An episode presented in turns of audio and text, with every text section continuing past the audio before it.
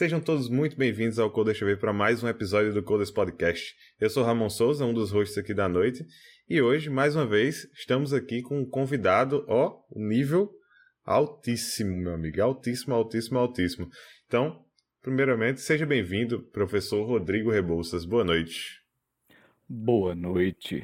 Muito obrigado aí pelo convite, pessoal. E é, só estamos no nível alto porque estamos aqui, viu? Estou aqui na altura de vocês, então é fantástico. Parabéns aí pelo trabalho, vocês têm meu respeito, minha admiração, bicho. Comecei a fazer um podcast é, mensal e vocês fazem um trabalho semanal, então, ó, parabéns aí. Essa galera merece uma salva de palmas aí, tá certo? Pra essa galera aí. Editor, Muito bota aí. É... Muito obrigado ele tá aí. falando isso porque ele ainda não, não não é. sabe o que vem pela frente, né? Quando não, ele vê a quantidade de besteira que a gente vai falar nesse podcast, ele vai mudar esse, esse pensamento e ele vai entender por que é tão fácil a gente conseguir ficar aqui. vai lá. Bom, é isso. Então, seguindo nossa bancada, seja bem-vindo, Lamunier. Boa noite. Sejam todos muito bem-vindos. Uma boa noite a vocês. Você, você meu amigo dona de casa, você que já tá aí assistindo, você que tá matando o trabalho para assistir a gente. Seja bem-vindo. São 19 horas e 41 minutos aqui. É... pegando radialista de novo. É... Não, é isso. Muito obrigado, professor Rodrigo Rebouças, pelo senhor eu tava falando pra ele que ele tava falando offline, porque ele passa, bicho, uma, uma, calma, um negócio assim. Eu tô sentindo que vai ficar tudo bem. Só de ouvir, assim, a, a voz dele. Ele tem essa voz aí suave, nessa voz que nos traz essa, essa coisa aí, meu Chico Xavier. Então, a gente já. Chico Xavier. já ouviu a voz de Chico Xavier? Mas não é porque o negócio traz paz, né? Enfim, é, a gente tava aqui assistindo uma, uma SMR aqui no, no, antes de começar, não vai falar sobre esse assunto não, mas, mas é isso, né? Um, um, uma pessoa aí gabaritadíssima, um, uma lenda aí da educação paraibana, posso dizer assim, e tecnológica, que topou por algum motivo vir falar com a gente.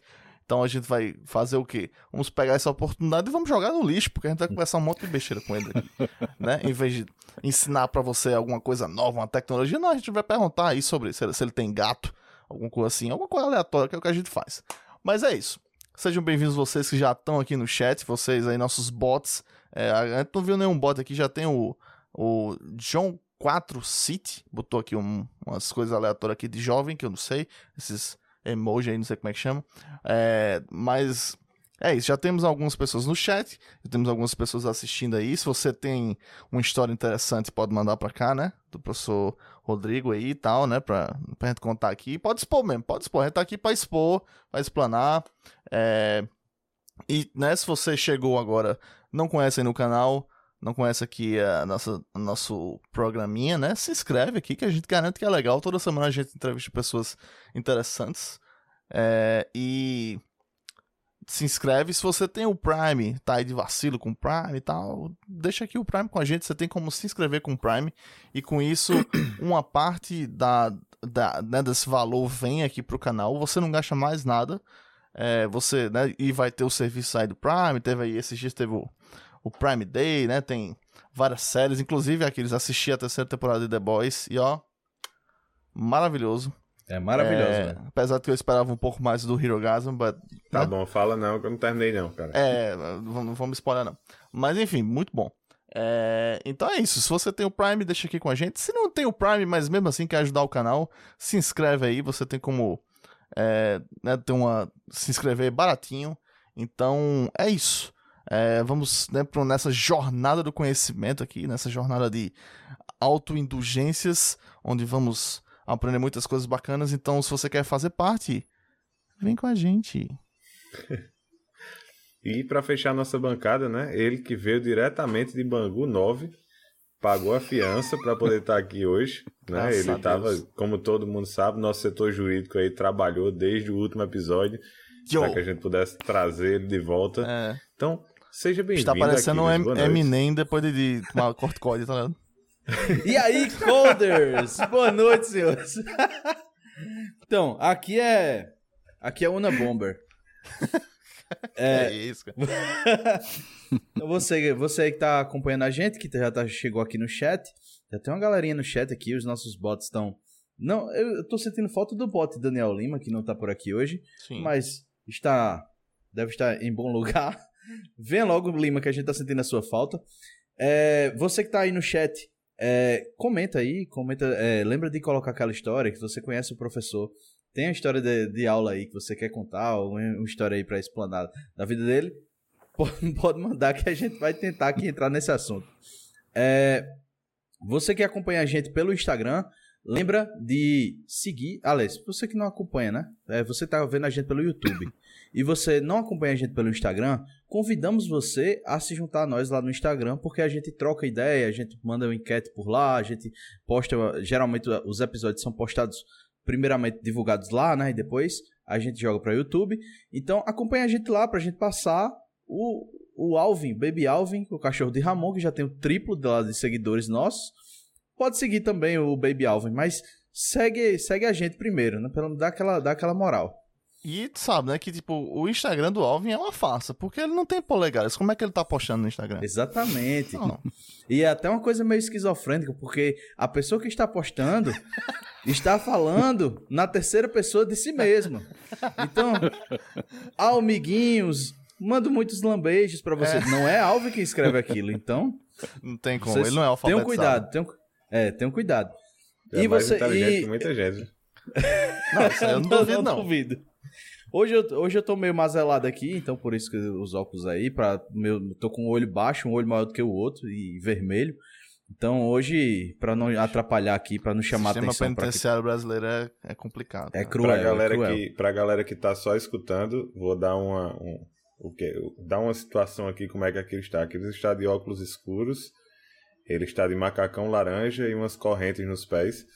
Mas e o bicho tem nada a ver tem com uma tatuagem semana. de uma lágrima, tá ligado? Na bochecha. lágrima não, lágrima é perigosíssimo tatuar essas coisas. Não tem polícia. então vamos lá, tem tudo para ser um papo maravilhoso. Então, obrigado, professor, por, por topar participar. Que isso. Tamo junto. Vamos seguindo aí. Vamos embora. Pronto, então. Sem mais enrolações, né? Se você chegou aqui agora, curte nosso canal, se inscreve, compartilha, manda no grupo da avó, da família. O importante é chegar no máximo de gente. Eu garanto que todo mundo vai gostar do que a gente vai conversar aqui hoje. E vamos direto para o nosso papo. Então, nosso primeiro e único quadro hoje, né, que é Rodrigo por Rodrigo. Então é um momento onde você se apresenta para quem não lhe conhece. A partir daí a gente começa o nosso bate-papo. Então, fica à vontade, tá bom. o palco é seu. Beleza, bem. Eu sou professor na, na Universidade Federal da Paraíba, né, dos cursos de Sistema de Informação e Licenciatura em Computação, que fica lá em Rio Tinto, é no campus 4, tá? E, bem, é, gosto de tomar café, andar de bicicleta quando consigo, jogar board games sempre que consigo também. Ah, pai de duas princesas, Ana e Gabriela. Ah, é isso aí. Então, Estamos aqui para falar sobre café, sobre bicicleta, sobre board game, sobre o que vocês quiserem aí, tá certo? Gente, esse é o perigo, né? Esse aí é. não, falar sobre o que a gente quer daqui a pouco tá em agiotagem, jogo uh -huh. do lixo. É, então Sempre para em agiotagem. Uh -huh. E agora, sites de aposta. Tá né? certo. Mas assim, a gente. Assim, a gente normalmente gosta de começar assim, né? Pelo pelo começo, né? Contando uhum. um pouquinho da sua história, como é que ela, como é que você foi parar aí na educação. Imagino que deve ter sido, né, tipo, ter trabalhado na área um pouquinho também no mercado uhum. é, privado. Então, assim, conta pra uhum. gente aí desde o começo, com, tá como bom. começou aí sua, sua, sua carreira. Vamos lá. É, teve um, um, um período em que o Sol ele era rodeado por bolas de fogo e aí a Terra né, se esfriou e aí deu origem a todo o planeta onde nós estamos vivendo, certo?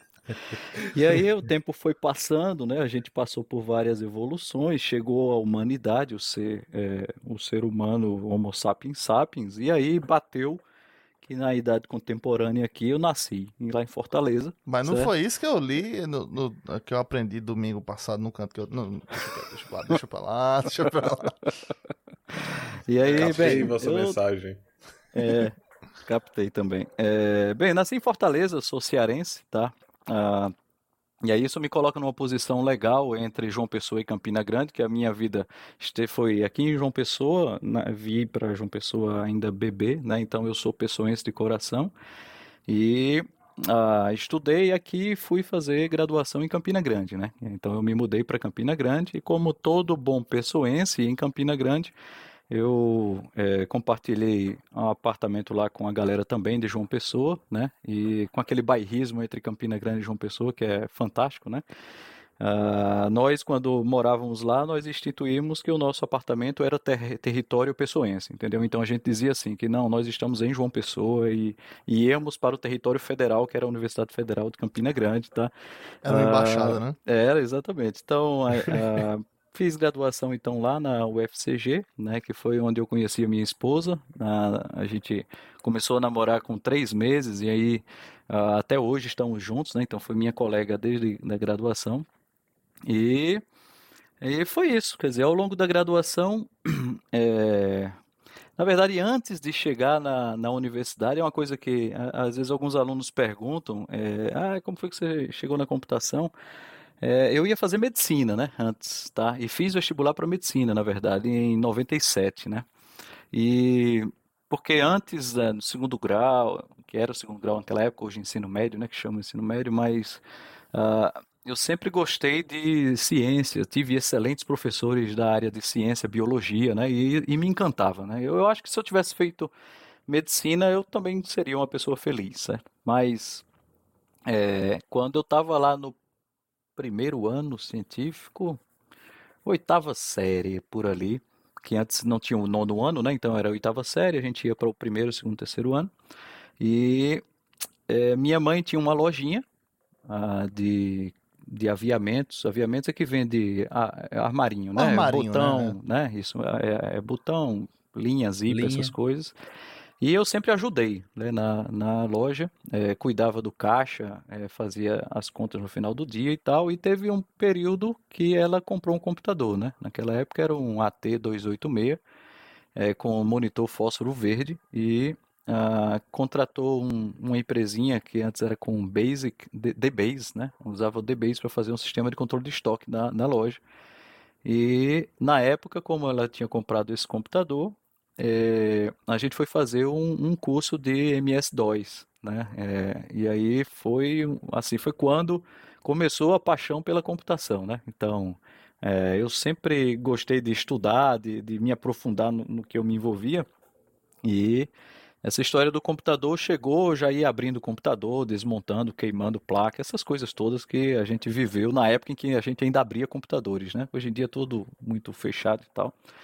E é, foi isso. Né? Naquele período a gente começou essa história de usar o computador na loja é, e primeiro ano científico, segundo ano, aí meus pais né, também perceberam que a gente estava gostando de computação e aí compramos um AT386 para casa com monitor de 14 cores. Eu nunca esqueço daquele momento que chegou em casa que a gente conectou com a é, um modem né, na Netway BBS em João Pessoa na época, né, a, acessando o Mirk. Na época ainda era um chat do, do próprio, da própria BBS, onde você praticamente conhecia todo mundo que tinha computador e acessava alguma internet na cidade, né, porque fazia aquele, aquele canal, aqueles canais e tal, e veio o Mirk canal Jampa, não sei se é da época de vocês e tal, né? Não. E, não. Eu não, eu não aí, participei, mas eu já ouvi muito é, falar disso aí. É. Pois é, era o Mirk, né?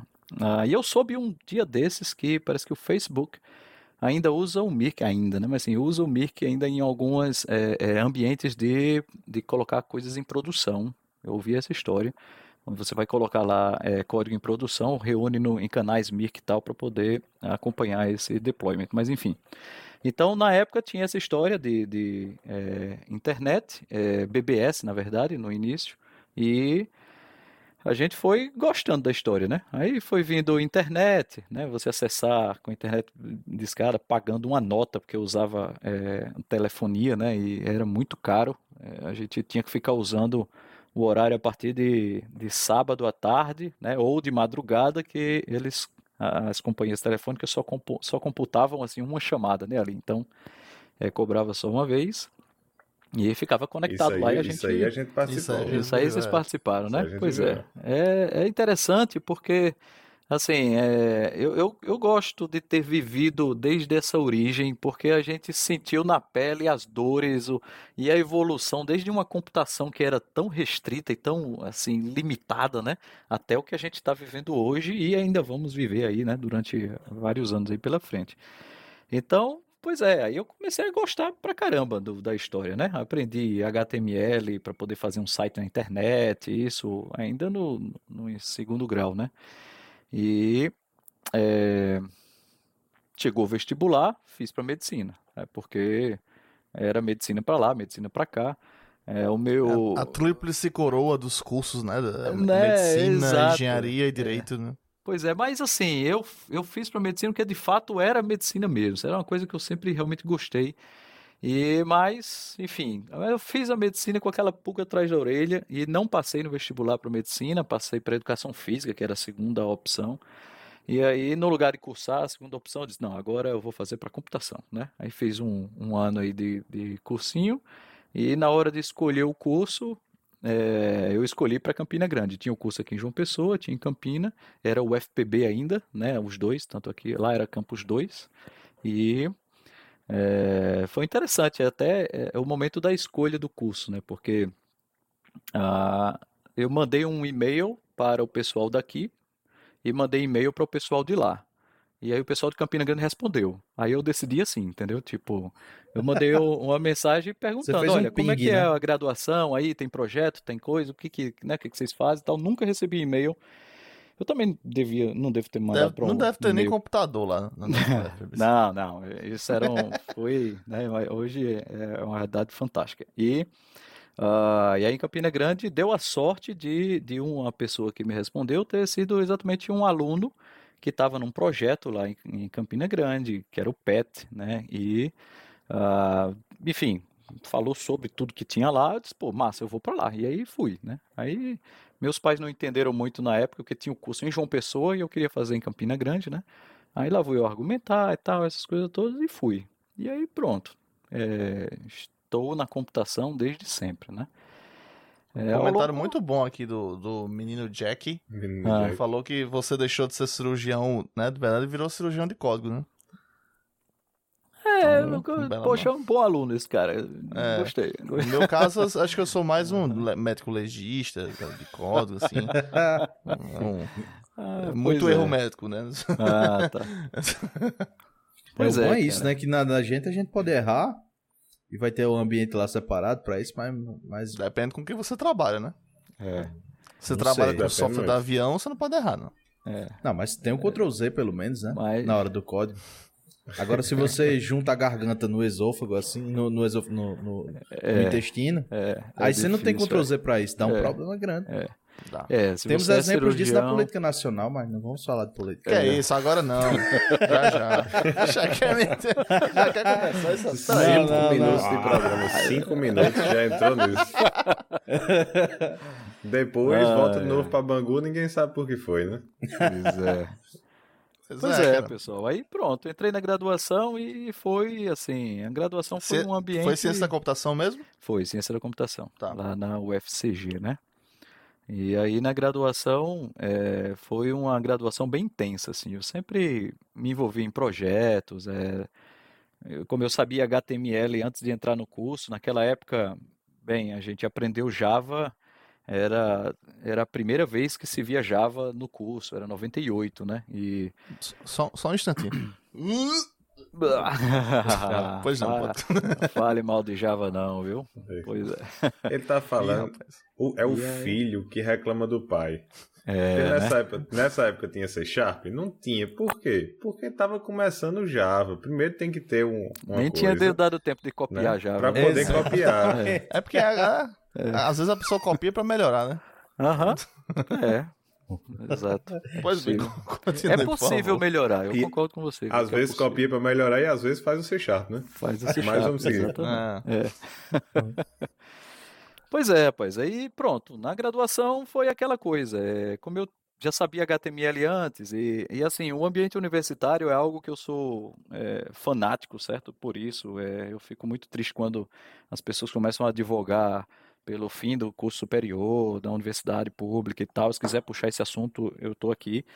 E assim, foi um ambiente onde, de fato, assim, é, a gente usufruiu muito do ambiente de universidade, entendeu? Então, fazia curso, organizava é, evento, né? Tinha, era a época dos saudosos grupos de usuários, né? O grupo de usuários Java, então eu ajudava muito no PBJUG aqui, a gente criou o, o CGJUG, que era o grupo de usuários de Campina Grande, que como Campina Grande é fantástico, né? Campina Grande tem um orgulho de si mesmo. Nós, alunos de Campina Grande, criamos o CGJUG, né? Entendeu? Não bastava o PBJUG, tinha que ter o CGJUG.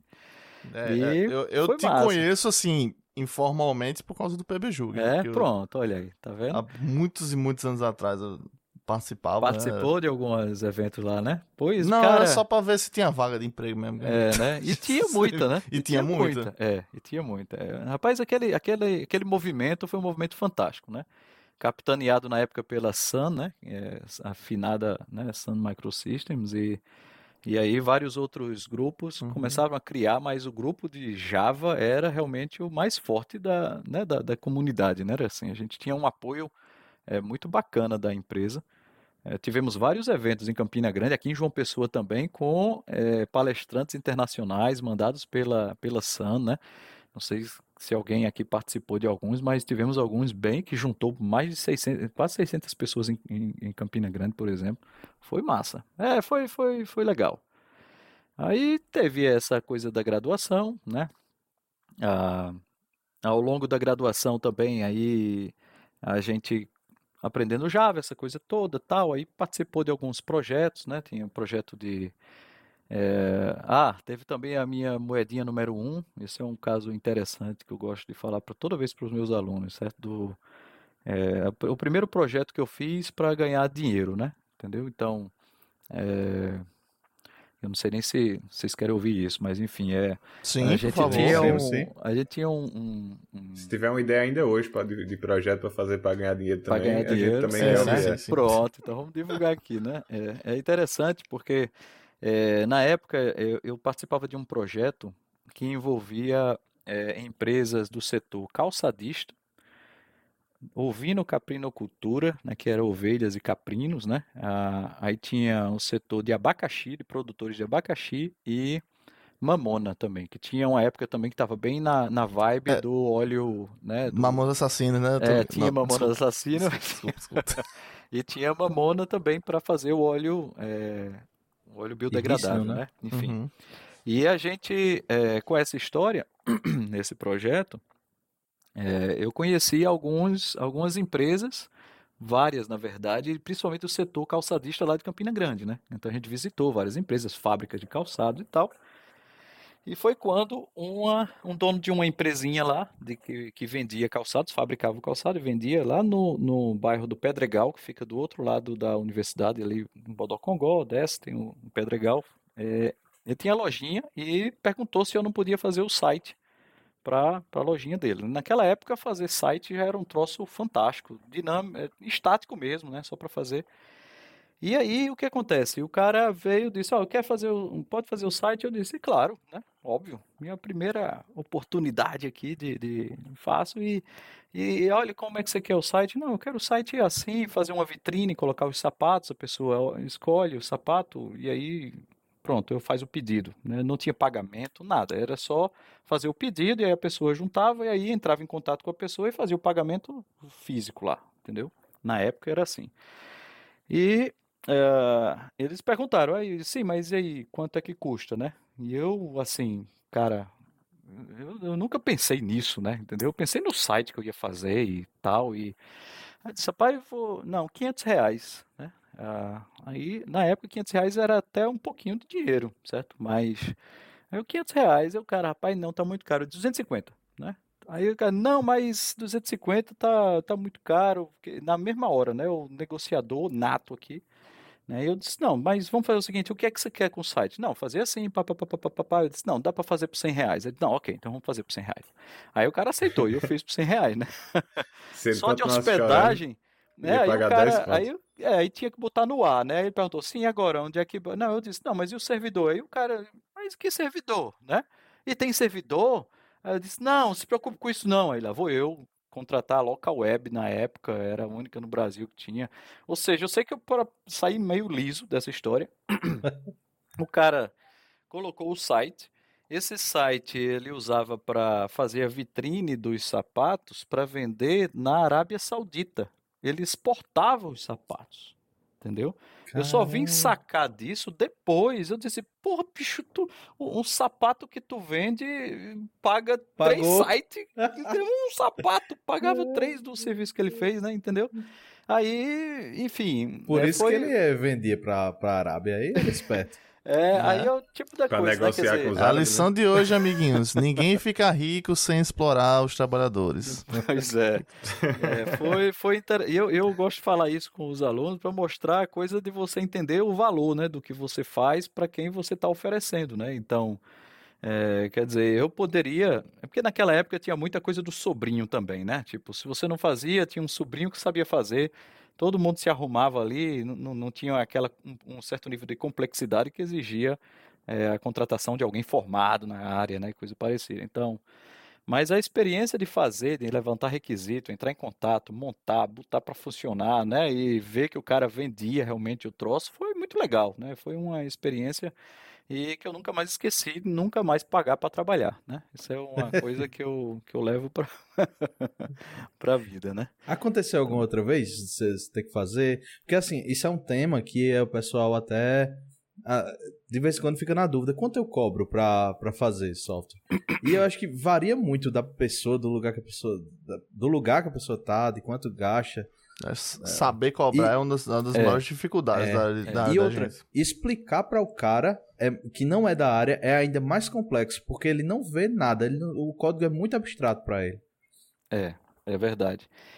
É, quando você leva o seu carro para uma oficina, é, o cara liga dizendo o orçamento, aí você, ok, né? É tanto. Você é caro, ele não, mas é uma coisa no motor. Ele diz, ok, é no motor, então é caro. Aí você aceita, né?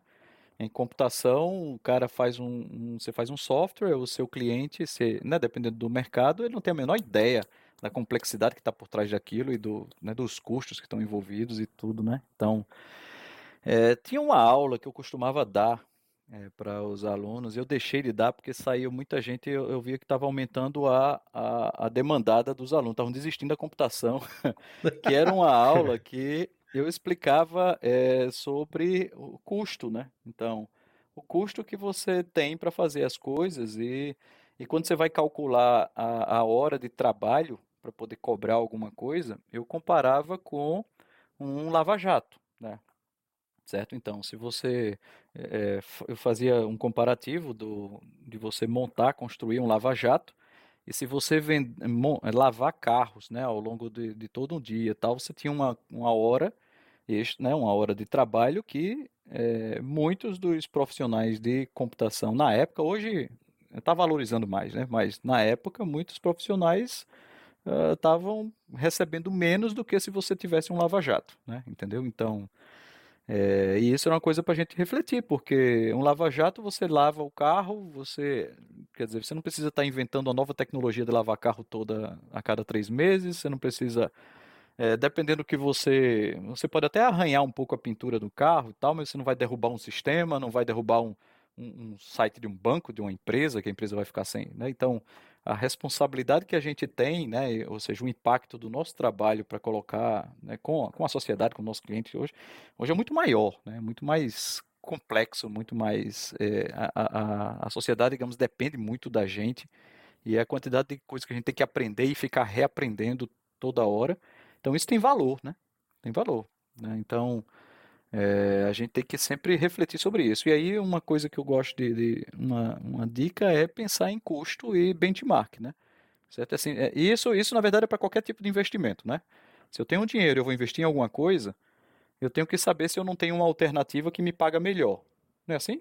Para tudo na Sim. vida, né? Então, ah, eu vou botar meu dinheiro em tal aplicação, ela está rendendo quanto? Ah, então e essa outra? Então, ah, vou me dar a que tem, se for o mesmo risco, ou que tem um retorno melhor. Então, não é assim que a gente faz? A gente tem que fazer isso com a Sim. nossa vida também, né? Tá? Então, é, você vai dedicar horas a um, ofício, né, a, a trabalhar. Você vai desenvolver software. Quanto é que você está ganhando por hora para aquilo? Né? Isso eu estou pensando na, na, perspectiva de um autônomo, né? Eu vou prestar, cobrar para fazer um serviço. Então, é importante que você avalie é, o valor da sua hora se você estivesse fazendo outra coisa, por exemplo, certo? Porque se eu posso pegar uma grana, botar no lugar que vai me remunerar e eu vou ficar só assistindo série, é, se isso me remunera mais do que estar tá desenvolvendo software, é melhor eu ficar assistindo série, concordo? Né? Então, ou é então é usar assim que nosso país está no buraco. Ou usar o nosso dinheiro para fazer outra coisa, né? É. Mas ou então naturalmente... você pode trabalhar na área de TI Uhum. E enquanto você não está em reunião, ficar assistindo série. Sempre tem essa possibilidade. Trabalho remoto é. tá aí, né? Conhece alguém que faz isso, Ramon? Não, só ouvi falar lá por cima, assim. Entendi, entendi. É, né? Não, assistir série, série não, não, mas eu conheço. cochilar, o patrão, tazinha ali, tá, não sei o que, depois do almoço. Cochilar, eu até podia conhecer alguém, mas hum. não. É, não, né? Jogar, Aí eu chega... até podia conhecer alguém, mas sim, também não sim, conheço, sim. não. Também não. É. Chega a notificação, aí você tá lá dormindo daqui a pouco. Você... Eita, bicho, eu não vi a notificação aqui. Aí, uhum. Mas assim, a gente não conhece ninguém que faça isso, não. Não, não, não tá certo. Uhum, claro. Acho que hoje em dia tem é, é, o, o advento né, de sites, por exemplo, como o Glassdoor, que tem lá o, o tem a parte lá né, de salários, onde você pode yes. comparar salários de empresas e ver uhum. onde é que tá pagando mais e regiões que pagam mais e menos. Isso. Acho que isso aí veio para ajudar muito, porque quando gente, na época da gente era meio que jogo de adivinhação, né? Então você é. você tava sempre lidando com a frustração de você tá ah, eu, eu vou trabalhar aqui por tanto ou vou fazer esse serviço por tanto, mas você descobre depois que ah, mas tem gente ali que ganha bem mais. Ou, é. né, tem em outro canto tá pagando bem mais. E a gente não tinha essa informação, né? Então, é. Ia meio que o que era bom para você, né? O que, que fazia sentido. Uma vez eu entrevistei um cara, isso já lá pelos idos de 2018. Ramon sabe quem é. É. Uhum. Pelos idos de. E Aquiles também. É, pelos idos de 2018 e tal. Eu entrevistei o cara, o cara, o cara é, tinha dois filhos. Casado, tinha dois filhos, era, sei lá, era um desenvolvedor pleno. E aí a gente perguntou quanto é que ele ganha, queria ganhar. Ele disse, não, se você pagar aí, sei lá, 2.500 reais, eu tô satisfeito. De cara, então você é um herói, viu? Porque o cara com 2.500 quando acaba manter um, uma família com dois filhos, o cara tem que ser. Eu não sei como é que faz isso, não, porque. Né, isso em 2018 já tava difícil já. Ele monetizava, monetizava as crianças, só pode. Só pode, é. Tava as crianças lá pra, pra desembalar a caixa de presente, gravava no YouTube. É, é hoje, hoje já né? tá numa época que digamos assim, o custo tá bem maior e a nossa área meio que deu uma. É, né, a gente tá na, na sorte, né, de estar tá numa área que tá pagando bem hoje em dia, né? Mas ainda é. assim, tipo, com inflação, com Isso. o custo de vida e tal, é, é, difícil, né? Tipo, dependendo do que você ganha. Tipo, e a gente tá no reconhece que tá numa área privilegiada, né? Imagina é. quem não, quem não é. tá, né? É, de fato, eu tava vendo uma matéria essa semana é, que hoje se eu não me engano, se eu não estiver enganado pela que eu li, mais 5% da população brasileira é, ganha 3 mil reais ou, ou mais, né? Então, assim, a 95% da população está tá recebendo menos do que isso, né? Entendeu? Menos, então, você manter uma família né, com a renda de, de menos de é, de 3 mil, e aí, aí tem a outra parcela, que aí entra nos 70% da população, que está ali no salário mínimo, né? Mil para baixo, tá? Então é, é uma realidade Só uma feira né? já custa então, em torno de mil reais. Pois é, né? Você vai numa padaria, não, padaria não, mas uma padaria só se for para gastar, mas enfim, você vai realmente fazer uma feira. Dependendo do bairro de uma pessoa, Dependendo né? do bairro de uma padaria. pessoa, dep é, plano. Exatamente. É. Mas, enfim, é, é uma realidade, né? E de fato é privilegiada a nossa área, né? E assim, a gente tem passado por uma, um, um período também de valorização também do, do mercado, né? Assim, da, do, do, do nosso profissional, né? Principalmente pandemia ajudou a quebrar as fronteiras, né? As barreiras geográficas aí. E aí meio que colocou todo mundo, de, de, de certa forma, né? Disponível no mercado global, né? E aí os salários tiveram que, uou, se equilibrar, né? Entendeu? Então, Muitas Quem vezes a gente diria tinha... que um, um, emprego que você só precisa de um computador com internet para desempenhar, você poderia fazer de qualquer lugar. Quem é. diria, né? É, exatamente. E aí isso também leva a alta demanda também para a nossa área, né? Tem, tem a demanda das empresas, né, do mercado, e tem a demanda das pessoas que querem também aproveitar é, o embalo, né? Quer dizer, agora todo mundo quer ser programador, quer aprender a programar, fazer formações de todo tipo, né? As próprias empresas estão investindo em formação para poder ver se consegue realmente formar gente para poder atender a demanda da sociedade, né? De, de, de ter tecnologia, né? Então, Que afinal eu conheço todo várias sabe pessoas. que hoje em dia, né? Seis meses de curso, Sim, sim. você já sai e consegue ganhar um emprego que era quanto? 7 mil reais, né? 5 mil. 5 10 mil mil, é vi 10 essa mil em Já aumentou? meses. Já aumentou, porque é reais. Era inflação, 10 né? mil. Era 10, Já aumentou. 10 mil. Aham. Mas ó, eu tenho vários amigos que estão, tipo, ah, bicho, vou entrar nessa tua área, como é que faz aí, não sei o quê. É. Várias pessoas que Bicho. estão, tipo, considerando de verdade mesmo, tipo, migrar pra programação de cara. Sim. Eu conheço, eu conheço muita gente que fez isso, Uhum. é, que tá dando certo na área, só que eu não sei o que é que aconteceu, eu não sei se mudou algo na, na nossa área, principalmente, talvez até o professor saiba explicar melhor em relação ao ensino, em relação às tecnologias. Cara, eu sou da época que a gente fazia um vestibular específico para isso. A gente tinha que fazer uma graduação Uhum. e chegava no segundo período, só, só passava 30% da turma, e desses Sim. 30% que passava, só metade se formava. Uhum. Hoje em dia, qualquer pessoa está querendo entrar na área. Não é Uhum. querendo desmerecer ninguém e tal, mas tipo assim, mudou Mas já algo. Não, não, não é desmerecer em relação à capacidade das pessoas nem nada. É em relação a, porra, o que é que mudou de antigamente, Uhum. onde a galera entrava pra fazer aquilo e desistia. E hoje todo mundo tá querendo fazer e acaba que não desiste, tá ligado? Todo mundo quer, vai e segue até o final. O, o filtro, o nível de exigência, aí também acho que o Rodrigo vai poder falar bem melhor do que a gente, mas eu acho que, tipo, é, antigamente era muito mais, tipo assim, as, as possibilidades eram você fazer uma porra de um bacharelado, onde você ia aprender, pagar três cadeiras sobre a história do ábaco, é, né, tipo, pra poder entender como começou o computador, aí, tipo, uma porra de um curso de cinco anos, Cara, pra, no pra meu você caso, poder terminar. Não, é beleza, a gente já fez. A gente já tipo, fez. no meu cenário, o que parava todo Tecnólogo. mundo era C.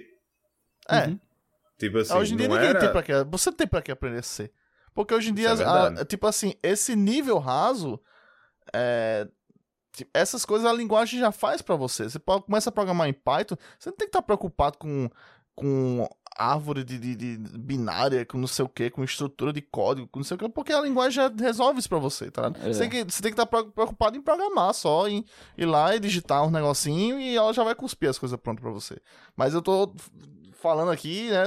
Temos uma autoridade, então, por favor. Não, que autoridade que isso? Todos nós somos da área aqui, mas e, é tanto que o que você está falando é exatamente o reflexo do que está acontecendo. É na época, ora, né? da- na época que eu fiz graduação, é, a gente não tinha é, JSP, né? A especificação de JSP foi lançada enquanto eu ainda estava lá na graduação. Era o quê? 99, 2000, uma coisa assim. Então, assim, o Uh, primeiro, delícia, só sei lá, servlets. né? Era só servlet se quisesse fazer algo, é, é, algo na web com Java, né? Que também era uma revolução, o servlet em Java, né?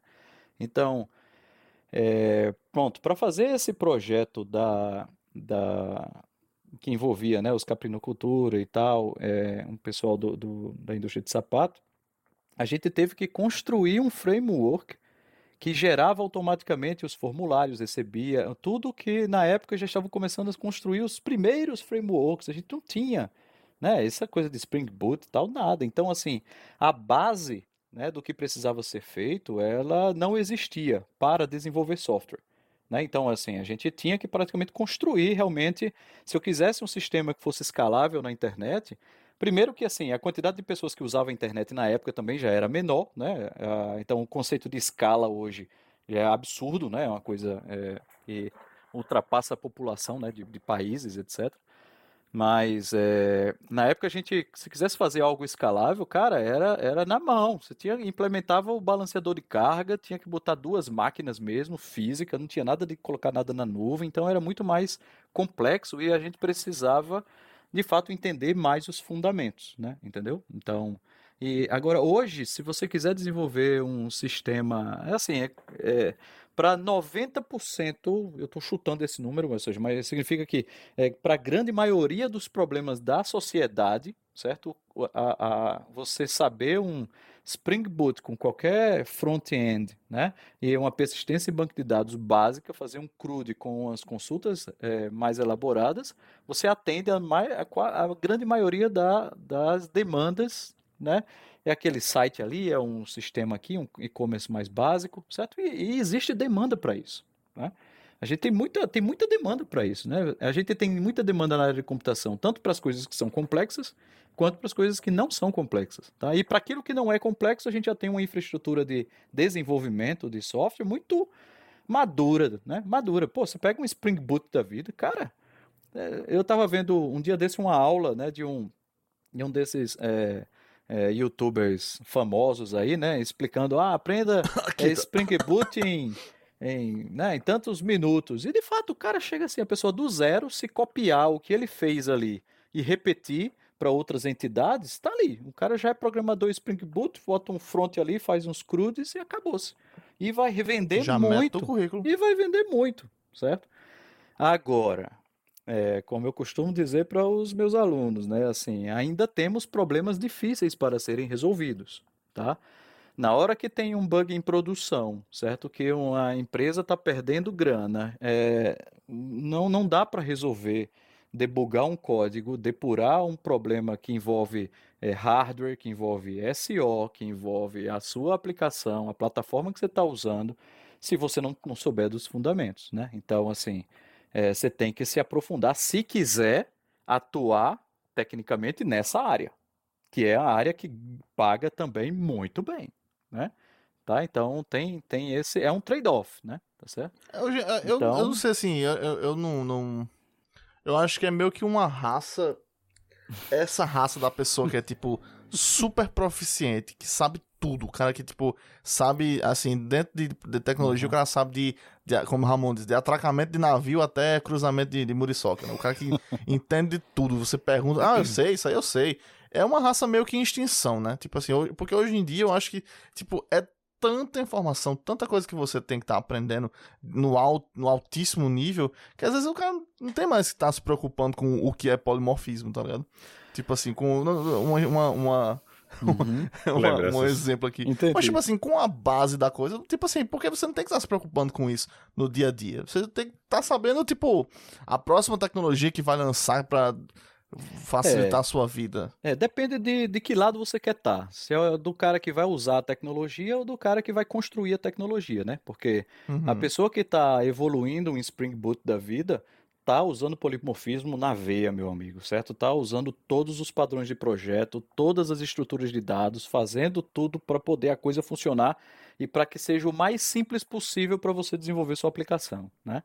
E uhum. vamos, ok, eu não preciso aprender Spring Boot, ou uh, desenvolver um Spring Boot, já existe um Spring Boot, né? Ok, só que de repente é, a gente né, tá no mercado, a gente começa a sentir uh, a, a necessidade daquele é, desenvolvedor que é o cara que chega, faz um Ctrl-C, Ctrl-V, implementa o negócio, faz um, né? Ou seja, segue o feijão com arroz, beleza.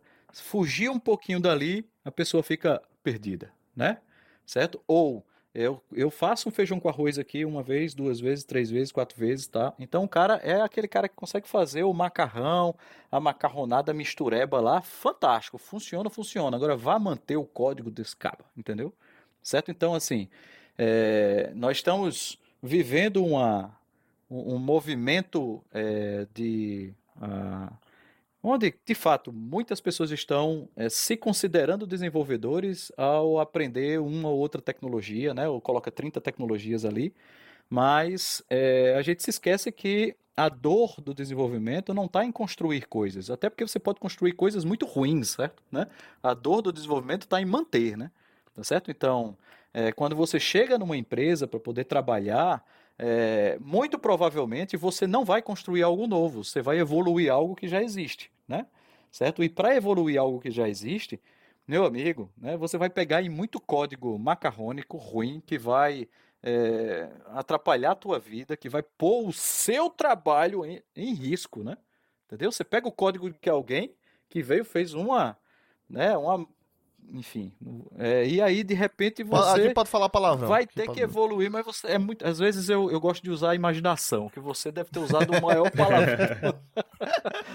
certo? Então eu espero atingir a dimensão disso. Então existe esse, essa, esse, essa coisa, certo? E, e, assim, sinceramente, quando você seleciona alguém, né, é, para uma empresa, bota o cabo para trabalhar, certo? E aí de repente a pessoa chega assim e diz: não, eu não vou implementar isso dessa forma, não. O que é que você acha da gente criar um componente aqui e eu reusar em A, B, C, D? Cara, certo? Hoje, né, um, um júnior, tá? É, com essa visão, é, tá todo mundo assim, catando, entendeu? É, a tapas porque porque não, não tem essa, essa perspectiva, entendeu? Tem um pensamento crítico, né? né? É tá crítico tá e de como é que você desenvolve software que você reusa, que você, né, que você pode testar, entendeu? Faz um teste bem feito, uhum. faz um código bem feito que é reutilizado e tudo mais, entendeu? Porque assim, o padrão o padrão, bicho, é chegar lá, implementar um service, um entity, fazer a persistência e acabou-se, entendeu? Ah, eu tenho que fazer uma consulta, eu repito a consulta 30 vezes. Né? Eu tenho duas consultas que fazem a mesma coisa, só mudam umas um, um parâmetrozinho, você vai lá, o cara implementa duas vezes a mesma consulta.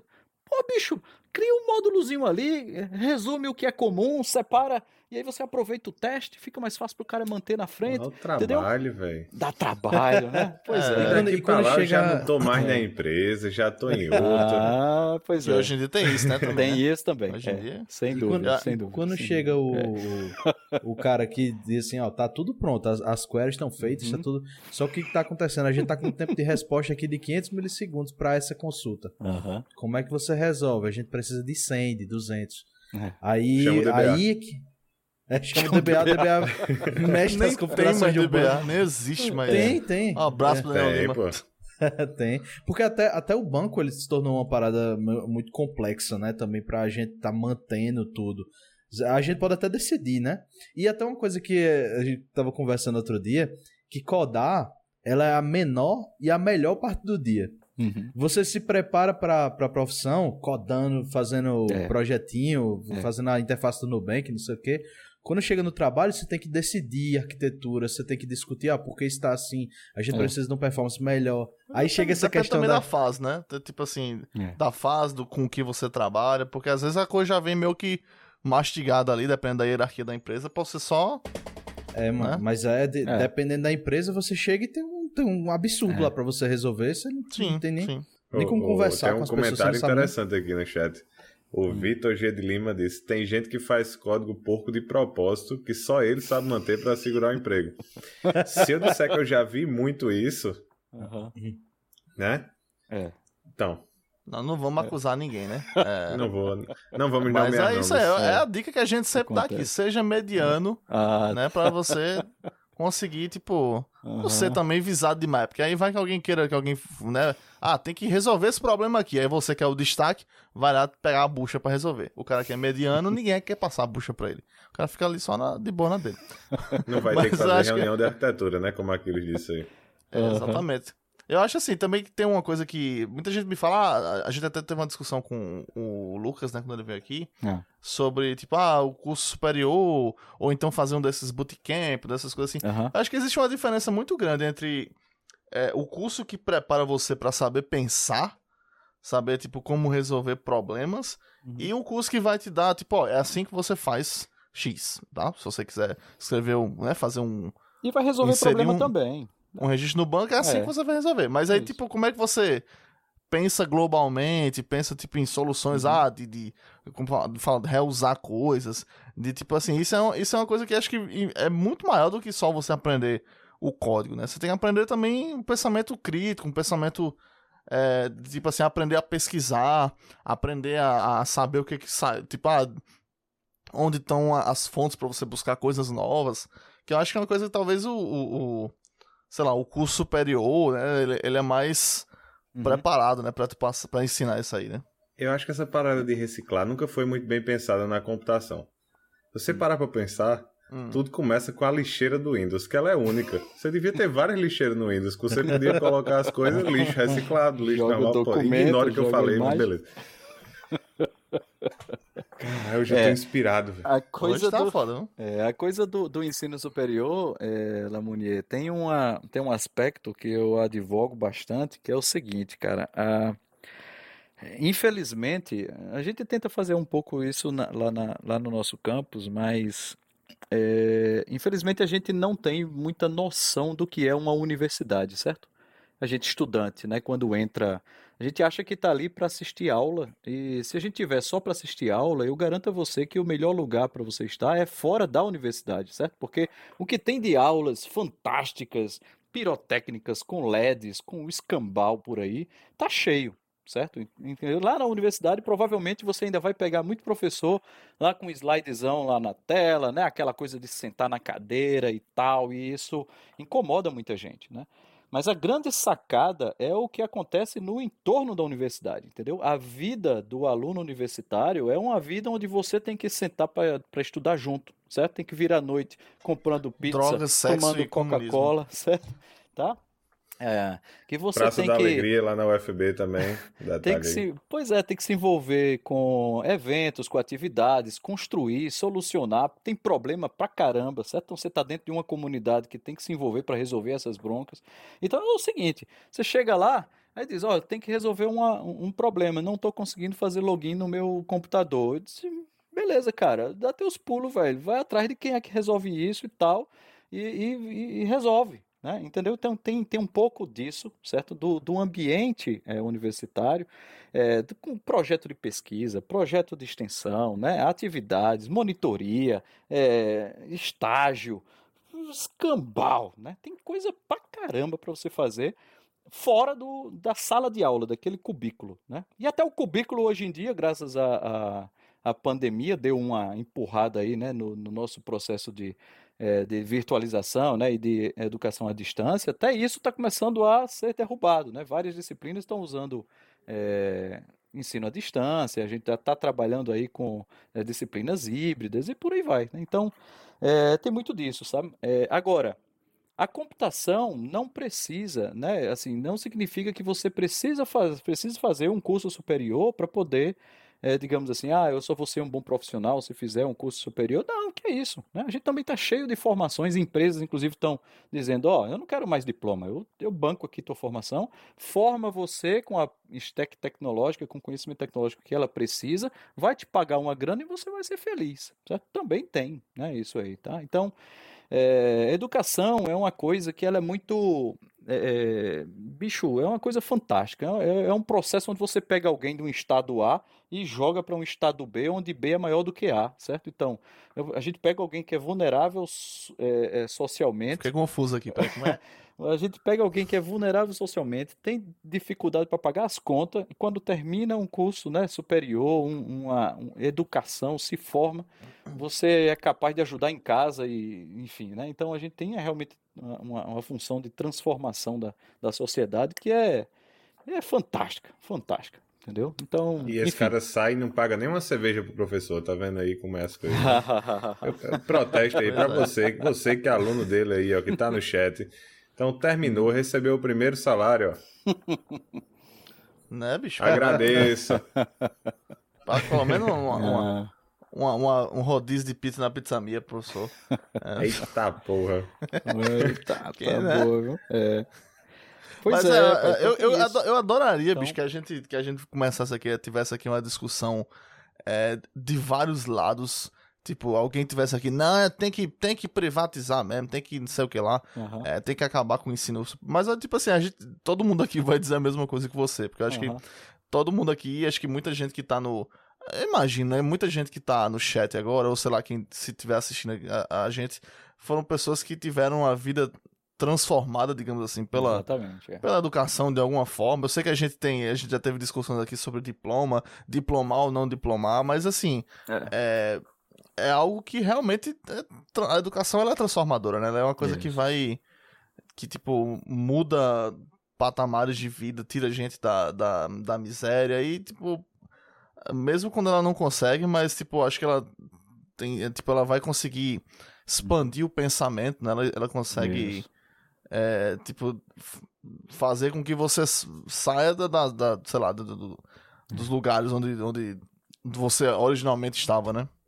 E aí, assim, eu recomendo, inclusive, a, a quem eventualmente não, quer dizer, opte, né, por fazer uma carreira de, de programação, de desenvolvimento e quer levar isso a sério, né, a, é, não, não se restringe a aprender uma linguagem, a aprender um framework, né, é, entenda um pouco mais sobre o, o, troço sobre o qual você utiliza, o hardware, o SEO, né? Entender um pouco. É. Não precisa aprender tudo, mas entender que o seu ambiente não funciona sozinho, né? Tivemos existe... uma analogia perfeita Porque... aqui, né? O, o Eli Kelwin, Kelwin uhum. Costa. Deve ser meu parente. Uhum. É, colocou que é a diferença entre o motorista que só sabe que tem que botar gasolina e trocar o óleo e o motorista que conhece a mecânica do carro, né? Só se reconhece o valor quando dá pau. É que nem tipo a história de um amigo é. nosso que foi pra Europa é. pela primeira vez e que na hora de abastecer ele só sabia que tinha que botar a gasolina, mas ele não sabia se qual era o tipo da gasolina. Aí chegou na máquina, tinha gasolina com, com, com chumbo, sem chumbo, não sei o que, com octanagem uhum. lá e ele, ele agora. Aí foi empurrando o carro. Porque assim, né? É. Mas, né, assim, não vou dizer nomes também, mas, hum. né, tem essa, tem, acho que você tem que, vai ser um diferencial também, né, saber um pouco mais. É, o, o, meu caso, por exemplo, assim, eu, eu é, ao contrário, né, do, do, dos meninos aqui, e do seu também, eu não fiz um curso, um, um curso superior de programação. Uhum. E, assim, é, até hoje, eu me viro. Tá? Isso. Tô ganhando um salário bom, tô... Mas eu, tipo assim, me Sendo faz mediano, muita né, falta. Né? Que é o lema dele. Sim, mas é uma coisa que me faz falta, tá? Saber ter essa base que as pessoas têm, aprender sobre. É, ter aprendido lá no começo sobre. Sabe como todo mundo faz, e começando ali do básico. Eu não, fui cair logo de cara no, no, no, no framework, fui logo caindo de cara, né? tipo, fiz meio que um bootcamp, então é, aprendi, mas foi meio que na marra, né? Ao contrário das pessoas que fazem todo aquele caminhozinho preparatório, uhum. que já vai, que te deixa, né? Já te deixa com a base muito mais bem feita. Uhum. Não, e, e, uma coisa não exclui a outra, não, na mulher, né? E assim, como eu disse, tem problema para todo mundo, certo? De todos os níveis, em todas as dimensões, tá? Então, assim, a gente realmente está numa fase de crescimento, de expansão de tecnologia que é, você, ah, eu não sei nada sobre SEO, sobre paginação, sobre, não, ok, você vai ganhar um salário fantástico, entendeu? Resolvendo problemas relevantes na sociedade. Não é problema não, entendeu? Assim, existem espaços e espaços tem espaços em que você vai precisar sim entender de paginação, saber que o servidor vai dar pau porque você está usando mal, gerenciando mal a memória, né, usando seu programa, mas tem outros ambientes em que você vai ter inclusive uma equipe para se preocupar com isso sobre você, né? Entendeu? Ah, eu tenho um cara lá de infra que é ele que vai me dizer se o meu sistema vai dar pau, né? É, vai estourar pilha, escambau. É que, é que nessas né? essas coisas aí de provisionamento, de uhum. ambiente, uhum. não sei o que lá, que tipo, hoje em dia cada vez mais tem empresas que pedem só que eu, por exemplo, trabalho numa que, tipo, é. uhum. aí não tem necessidade. E a gente já falou, tipo, ah, eu queria pegar mais coisas com isso. Uhum. E, tipo, a resposta de outros devs foi: não, a gente não quer ter que estar tá se preocupando com isso, não. Isso. Deixa isso aí pra equipe de infra. Isso. Eu quero me preocupar com o meu código aqui e então. tal. Exatamente. É, e a tendência, Como inclusive, é que mais e mais. Né? É, e, a, e, a, tendência é que mais e mais isso vá, vá se, é, ficando ainda mais consolidado, entendeu? Assim, de ficar mais simples, tá? Seja, ser, é, é, que empresas né, e profissionais consigam esconder a complexidade e oferecer o máximo, né, o, o mais simples possível para se desenvolver uma solução. Porque no fim das contas, o que vale não é o software que você está fazendo, né? é, é, a solução que você está gerando para a sociedade, né? Entendeu? Então ninguém quer saber se você implementou aquele negócio fazendo um recurso ultra massa né, do, do, do seu provisionamento ou você simplesmente implementou uma coisa mais ou menos, mas está funcionando, está resolvendo o problema, acabou-se. Né? Então, é, quanto menos a gente pensar no software, na tecnologia, etc., né, e mais entregar valor, melhor. Né? Assim a gente é. Né? Enfim. Então, é, é isso. Agora, é, a única coisa que eu costumo dizer e fico repetindo sempre é Uh, problemas difíceis vão continuar existindo, certo? Né? E problemas que exigem é, aprofundamento né? É, de alguns conhecimentos, sim. Né? Uh, da mesma forma que é, que problemas que não precisam de aprofundamento de alguns assuntos também. Então, enfim, né, é um, ou seja, tem espaço e com sol brilhante para todos, né, e para todas, né. Então, Às vezes a própria empresa, né, que você vai se candidatar, uhum. sei lá, por exemplo, você vai ver uma vaga do Google, por exemplo, eles colocam lá que eles querem mestre, doutor, não sei o quê, tipo, então eles já uhum. exigem que você tenha um, uma certa base Isso. em relação a toda essa parte mais aprofundada. E tem outra empresa que, que diz é. que só quer, tipo, é, que você saiba pelo menos o básico ali, né? Que você tenha Isso. vontade de aprender. Isso. Exatamente. Acho que é uma coisa que é muito importante. E já começa pagando o... 10 mil. É... A questão, a questão do, do, da empresa às vezes ela tá. Ela quer um perfil de pessoa que ela sabe o jeito de pensar.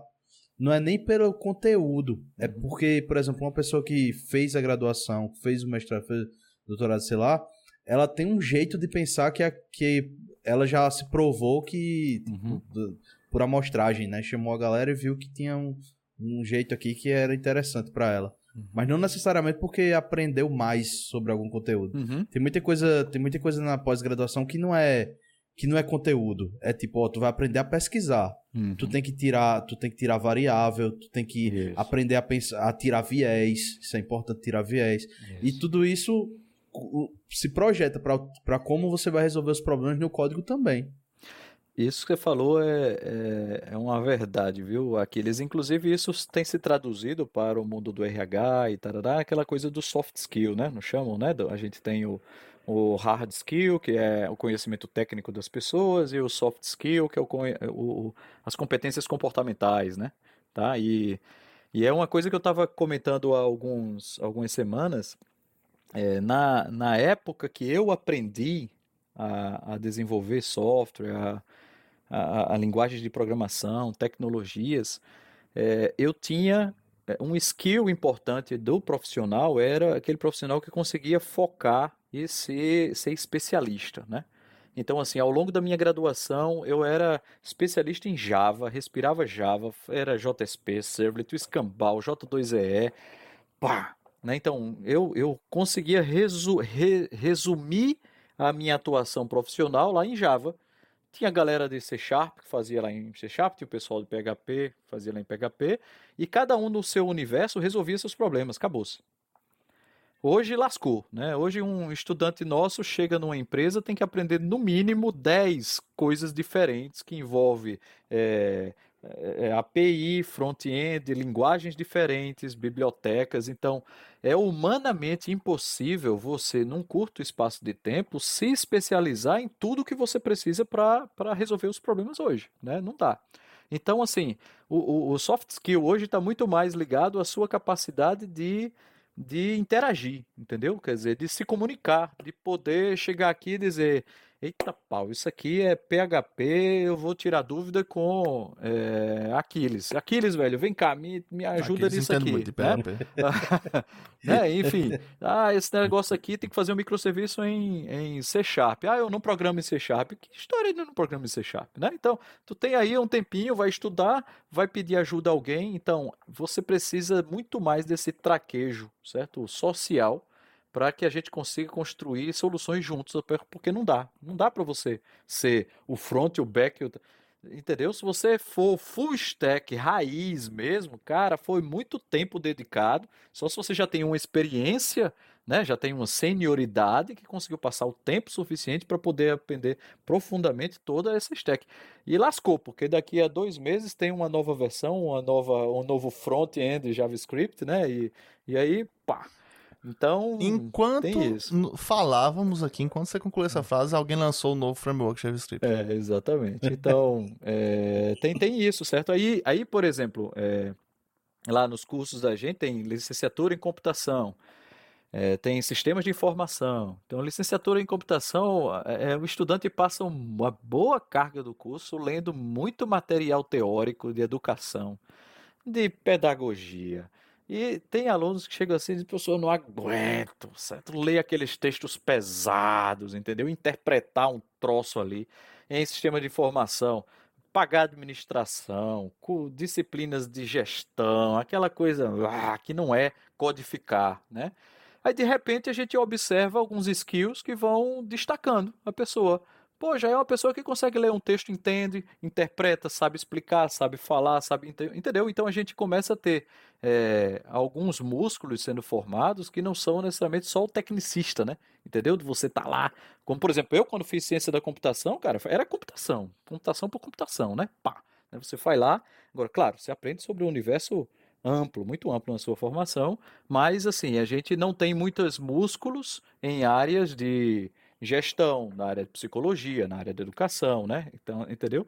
E computação é falar com gente, né? É interagir com gente, é resolver problema de gente, né? E agora a gente tem que programar junto com gente, né? Não dá mais para ter aquele nerdão que fica ali é, Homem das cavernas, né? entucado ali, né? E manda Mas é- demanda, isso é verdade, recebe né? o... É, entendeu? O, meu- o menino Jack aqui falou que duas horas de uma aula de administração são sete dias no mundo real. então, realmente, eu acho que É que ele não não é aquela gosta muito, Cápsula não. do tempo lá do, do, do, do- do Do Dragon. Interestelar. vai- É, São os é famosos tamburetes, né? Do, do É. curso de computação. Pois é. Eu, É, particularmente, cara, eu acho esse negócio de licenciatura em computação sem futuro. Aham. Eu, eu não conheço ninguém. que- Conhece alguém que fez aqui, Ramon? Licenciatura, não? Eu acho também que é sem futuro. aham. É, né? Aqui Cara, eles é, Aqui eles fez é, o que? É, é o que? Licenciado é que chama? hein? É, licenciado. Aquiles é mestre, amigo. Mestre. Muito bem. Ele já tem um quase doutor. Olha, Pois é. Tá fazendo doutorado Ele é- também, Aquiles? Não. Ele é eu só o tava doutor. fazendo. Eu acho que tu devia, Aquiles. Eu acho que tá fal... esse tá faltando pra tu, Aquiles. Aham. Além dos três empregos que tu tem, tu devia começar um doutorado. Tu é doido. Ah, tu é, é, doido, saúde é. mental. Agora, agora ultimamente, isso é até uma coisa interessante que eu acho que a galera tá vazando da, da, da pós, né? Academia, sim. Porque o, o motivo que eu saí foi porque o, o orientador foi na UFCG também. O orientador disse, ó, preciso que você fique dedicado exclusivo. É. Sendo que a bolsa de, de mestrado, de doutorado É, e de PIBIC Não é competitivo. não é reajustada desde, não sei, desde que eu fazia graduação. É, antes disso, eu acho. É quatro, 400 reais a bolsa de PIBIC. É. E eu acho era 2.200 a de, a de doutorado. Aí, tipo, você trabalha em qualquer, qualquer vaga de júnior hoje tá pagando mais do que isso. Vaga, tem vaga de estágio pagando mais do que isso. Uhum. E aí o cara que passou tempo, porque é uma, é uma comida de cérebro o cara fazer, fazer mestrado e, pós-graduação. Você, você fica. Ah, é Tem por gente- isso? Tem gente que, que pula de, de, de prédio. É por isso que tu tá assim, que tu é É, assim? pode ser. Tem- Tem- Teve um tem- caso, inclusive, tem bem triste, né? Do, do, do- de um jovem que, que, que ele foi humilhado na, na- pelos professores na banca, né? E, e- É. e E se se, jogou da janela. É. Na, na própria apresentação. É coisa É. horrorosa. Na, na. UFCG tem isso que não precisa nem ser na graduação. Isso na, a- na engenharia elétrica é na, na pós, quer dizer, não precisa nem ser na pós-graduação. Na graduação a galera já tá, já tem caso de morte de pessoal estudando, gente que se matou. É um ambiente que também é- tem os seus perigos, né? Os seus riscos. Sim. É, é, a, a, a doença psicológica, né, ela é um problema endêmico, né? Então a gente tem, quer dizer, a cada 10 pessoas, 3 pessoas estão com depressão, né? 7 pessoas estão com ansiedade, então, assim, eu- praticamente você não tem ninguém é, 100% são, é, psicologicamente falando, né? Já, já é um problema é, realmente crônico da nossa sociedade, né? E assim, é, a academia, ela herda de uma época, né, hoje ainda, ainda herda o estereótipo de uma época onde a gente não tinha muito pudor, né, assim, a gente tinha muitos professores que de fato abusavam, né, da, da, da posição de professor, né, é, é, o que a gente ouvia falar de bancas de TCC, de mestrado, de doutorado, onde a, o, a pessoa ia lá para humilhar, né, para se expor e tal, então Agora, esse é o tipo de coisa que, assim, eu sinto que já, já não é mais aceitável, entendeu? Assim, quando a gente observa ah, em algum ambiente alguém com uma postura que não é ah, adequada, eh, você já sente que, assim, a pessoa não, não, não, a pessoa não está, não se sente bem, entendeu? Porque ela não é mais aquela coisa que diz, eita, caramba, lá vem, lá vem um professor que vai detonar, tá?" Então, é, criava-se inclusive aquela Né? É- Era É, uma coisa que as pessoas ficavam na expectativa para ver a lapada que ia dar tal. Hoje em dia, não. Já é uma coisa que é vergonhoso. Entendeu? Já é Hoje em vergonhoso. dia todo mundo tem câmera. É, tem tá câmera, tem, doido é, tem redes sociais, tem, né, é uma coisa, ou seja, a gente tem mais visibilidade e transparência do- desses ambientes. Ah, inclusive, por exemplo, hoje, até na academia, você tem um artigo que você vai é, ter publicado, você vai revisar um artigo numa conferência.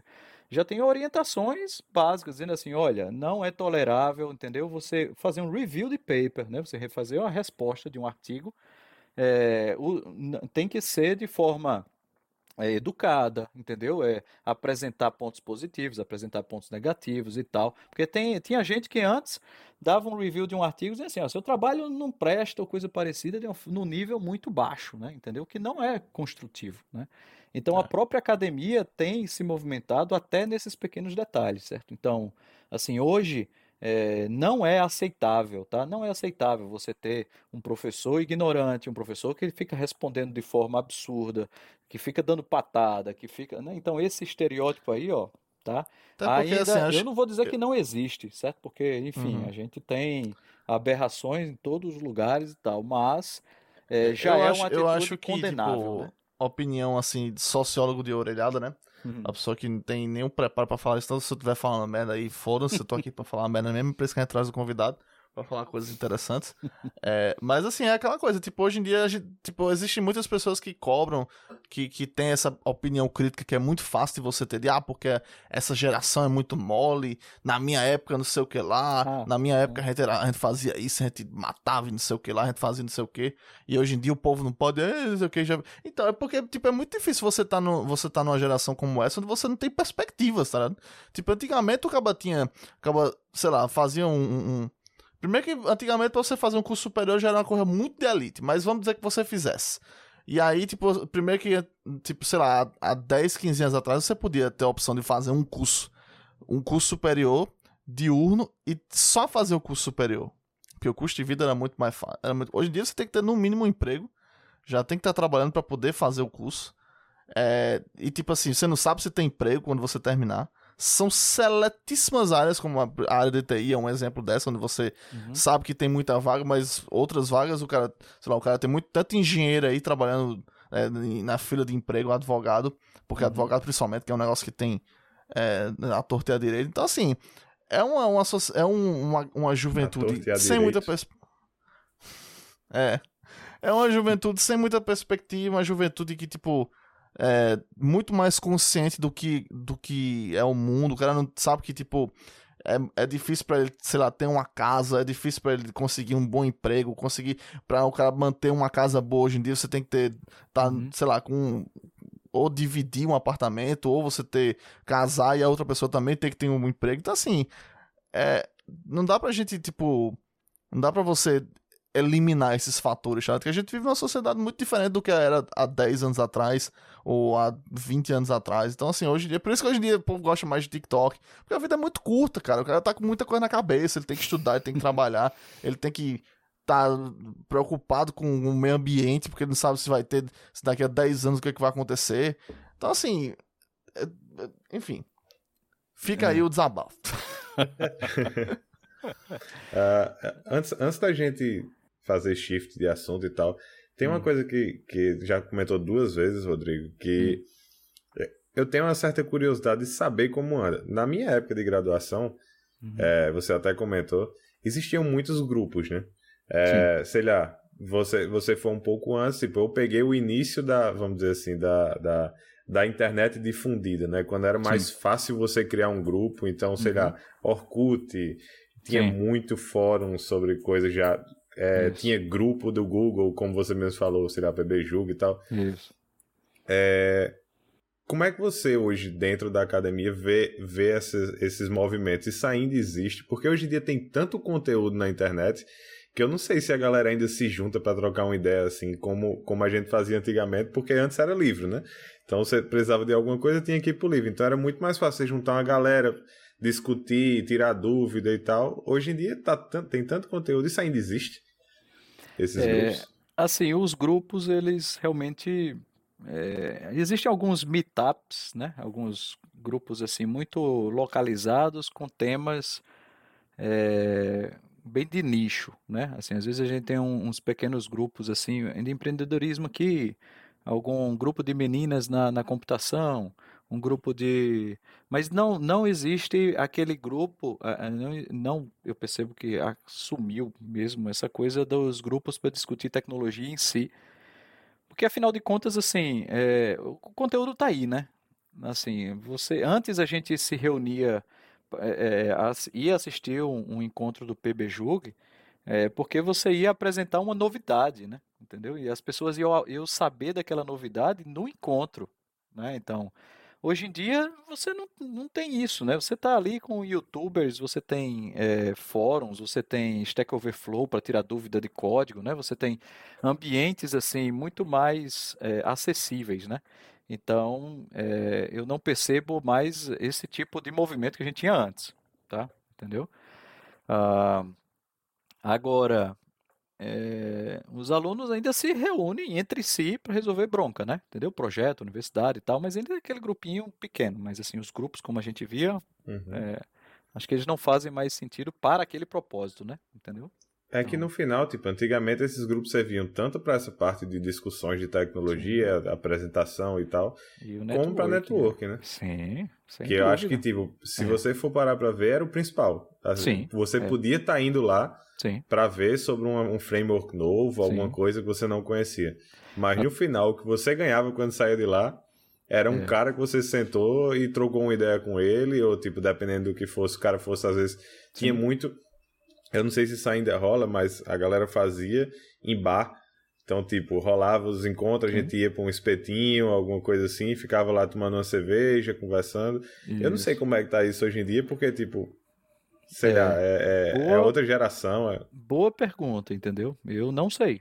Tá? Mas de fato, assim, é, o networking que eu fiz na época do PBJUG perdura até hoje, entendeu? Assim, agora, é, no início do doutorado, eu concluí o doutorado agora esse ano, no início do doutorado eu precisei fazer uma pesquisa que eu precisava entrevistar profissionais da área de tecnologia, né? Pra, sobre dívidas técnicas, que foi o, o meu assunto de pesquisa.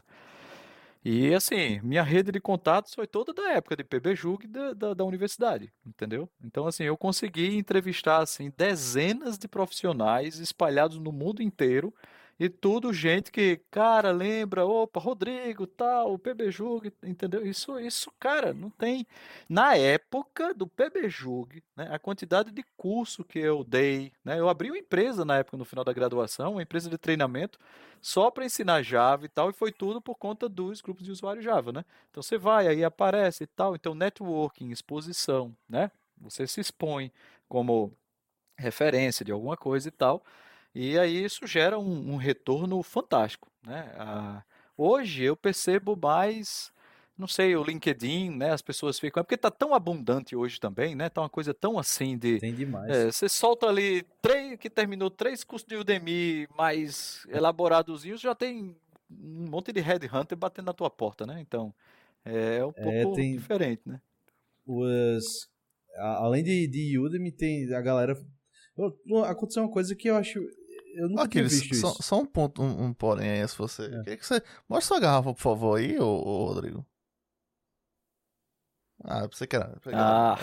ah. Tintinha. É. é. Você que era da mesma. Ah, peraí. Não, nem, nem, deve, nem deve estar tá com uísque, que nem a tua. Ah. Que... que é isso, cara? Ele, ele... Não mais, não. Ele parou depois daquele dia que ele tomou um litro de uísque aqui no episódio. Uhum. Inclusive tá no YouTube aí, quem quiser assistir. Era. Sim. Deixa eu ver se. Sim, eu nunca tinha visto isso. Propaganda no Instagram uhum. de empresa para você se candidatar para trabalhar. É. Tra empresa de, de TI, né? Isso é. A, a, no tempo que a gente se formou, esse tipo de coisa, propaganda no Orkut, ou na internet, ou no é. YouTube, sei lá, a gente usava muito livro. Hoje em dia eu acho que a galera nem se encontra tanto. Deve ser via chat, sei lá. É. É, de fato. É. Sem, sem Velho, tu falou de propaganda. Ah. Diz aí. A empresa que eu trabalho, ela hum. fez uma. Ela tá fazendo uma campanha de marketing de recrutamento hum. que consiste no seguinte. Hum. eles pegaram alguns carros, alguns Mini, adesivaram o carro inteiro, Mini Cooper? Mini Cooper. E aí eles deixam na mão da galera da empresa. Ah. Então, tipo, você só tem um requisito, que é você tem que deixar o carro quando você tiver com ele, não pode deixar ele trancado numa garagem. Então, Uhum. tipo, se for estacionar, você tem que estacionar na rua, Tem que ficar expondo ligado? a marca, né? tem que ficar expondo o carro. Isso. E às vezes tem umas paradas que, tipo, eles pegam, eles estão chegando num ponto de pegar esse carro e parar em frente de outras empresas. Caramba.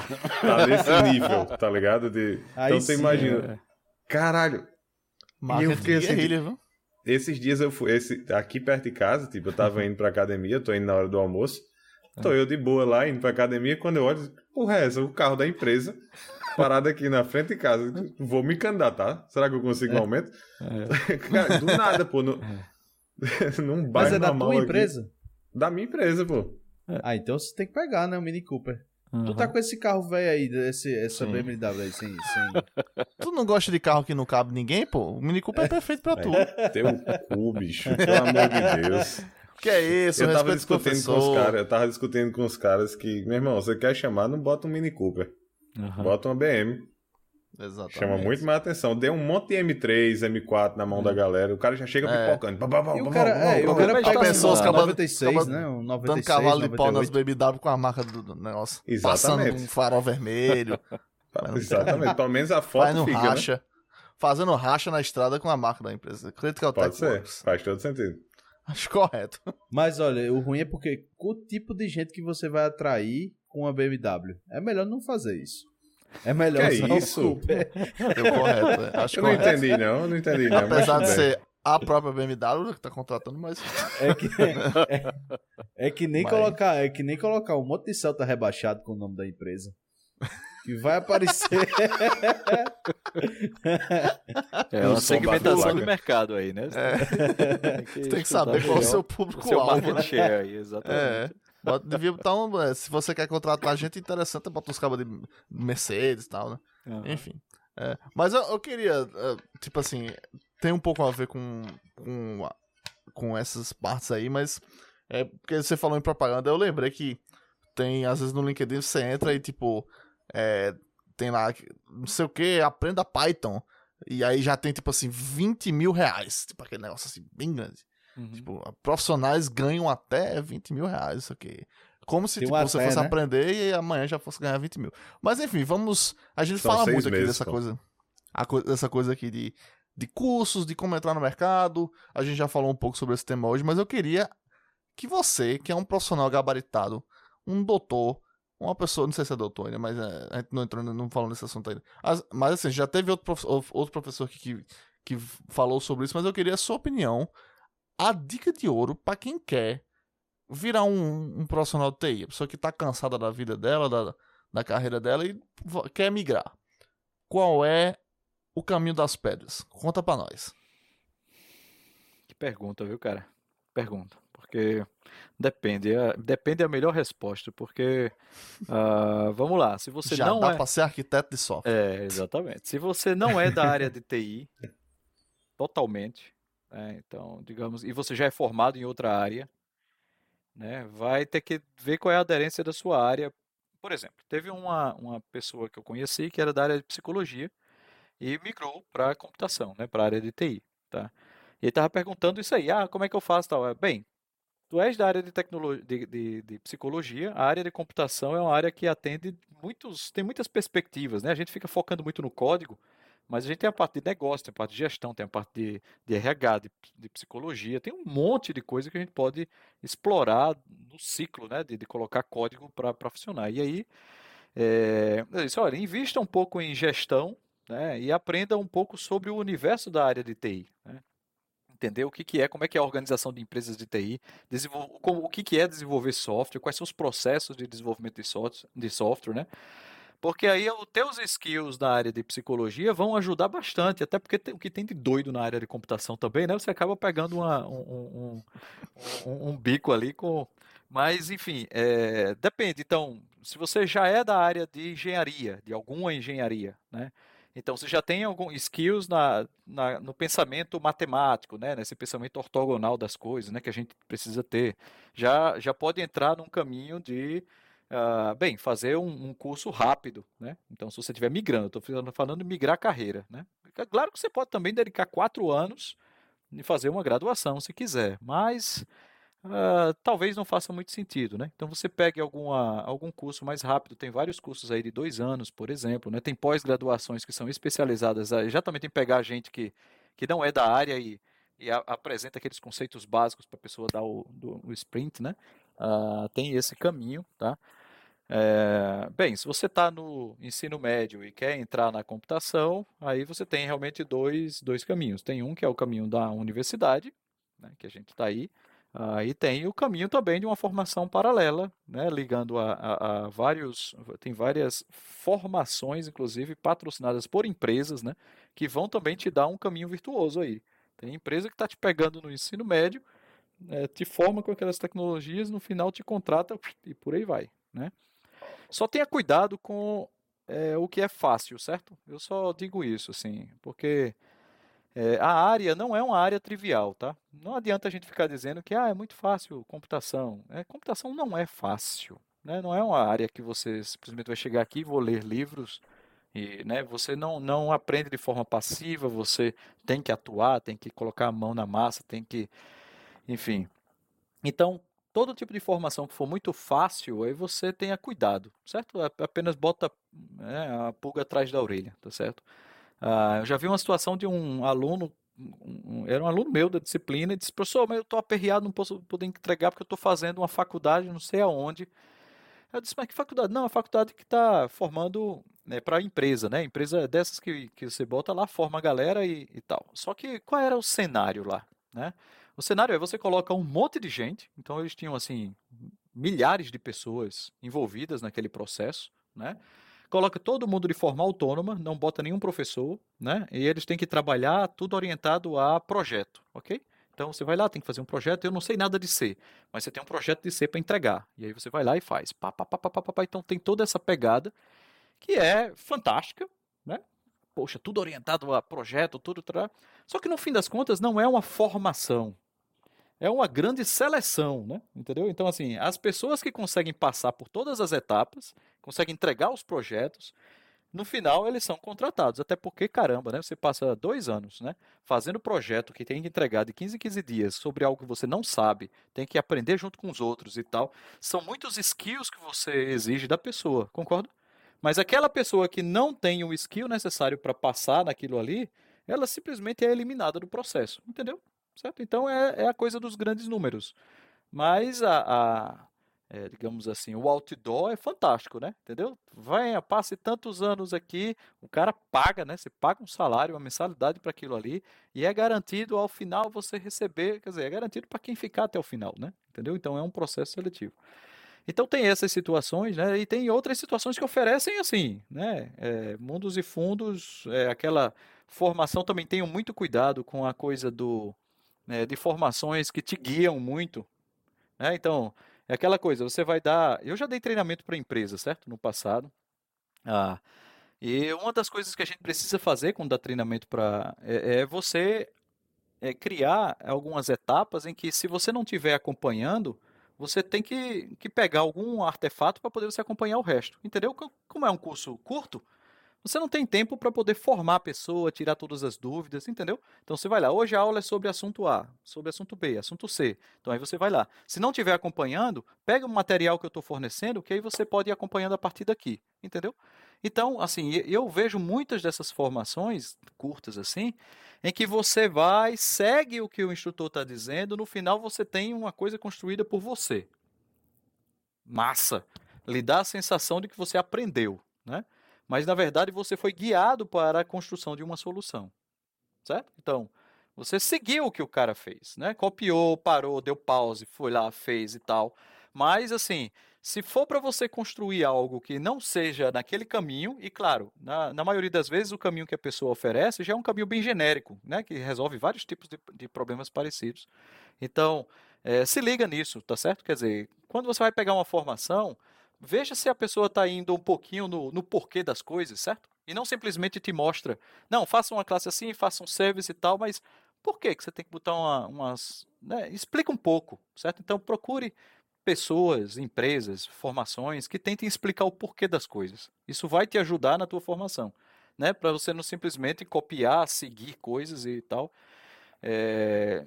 Então isso isso vai te ajudar na tua formação de, de profissional. E aí, claro, é, é uma coisa também eu digo aos meus alunos, isso, olha, tenho muito cuidado ao copiar e colar coisa. Você está aqui com um problema, vou copiar e colar do Stack Overflow, pá, funcionou, vamos embora. O que é está acontecendo aí? Sei lá, né? Entendeu? Mas funcionou. Né? Então, assim, é aquela coisa de você tentar entender o porquê das coisas que estão acontecendo. Agora, não é a forma mais fácil e mais rápida, tá, pessoal? Então, né, é aquele trade-off, né? É o trade-off. Agora, sinceramente, é, eu, por exemplo, estou aqui, aí eu preciso aprender um Angular da vida, certo? É, antigamente eu compraria um livro de Angular, iria aprender tudo sobre Angular e tal. Hoje eu não faço mais isso, né? Eu pego um cara que me guia, faz aquele feijão com arroz ali mesmo, eu digo, pô, já, já me economizou várias horas de tentativa e erro, né? Então eu vou mesmo no cara que vai lá, vai me dar o, o passo a passo e diz, ah, legal e tal. Agora, quando eu estou vendo aquilo ali, é um framework web, tem o padrão front controller e tal, que está não sei o que, está fazendo dispatch aqui, tem um filtro, tem não sei o que. Você já entende o que está acontecendo ali, né? Se você está usando aquelas coisas sem saber a menor, né, sem ter a menor ideia do que está acontecendo, então tenha cuidado com esse tipo de solução. É porque você colocar no seu currículo que sabe uma determinada tecnologia e tal, só porque né, seguiu o passo a passo de alguém, é arriscado. Você pode cair numa fria, né? Entendeu? Ah, é, isso, isso, é uma coisa então... que aconteceu comigo. Eu fiz, eu escrevi é, duas linhas de código uma vez num relatório da Crystal, da, da Crystal Reports, Reports é, e aí eu já coloquei no meu currículo um programador SAP. eu sou desse.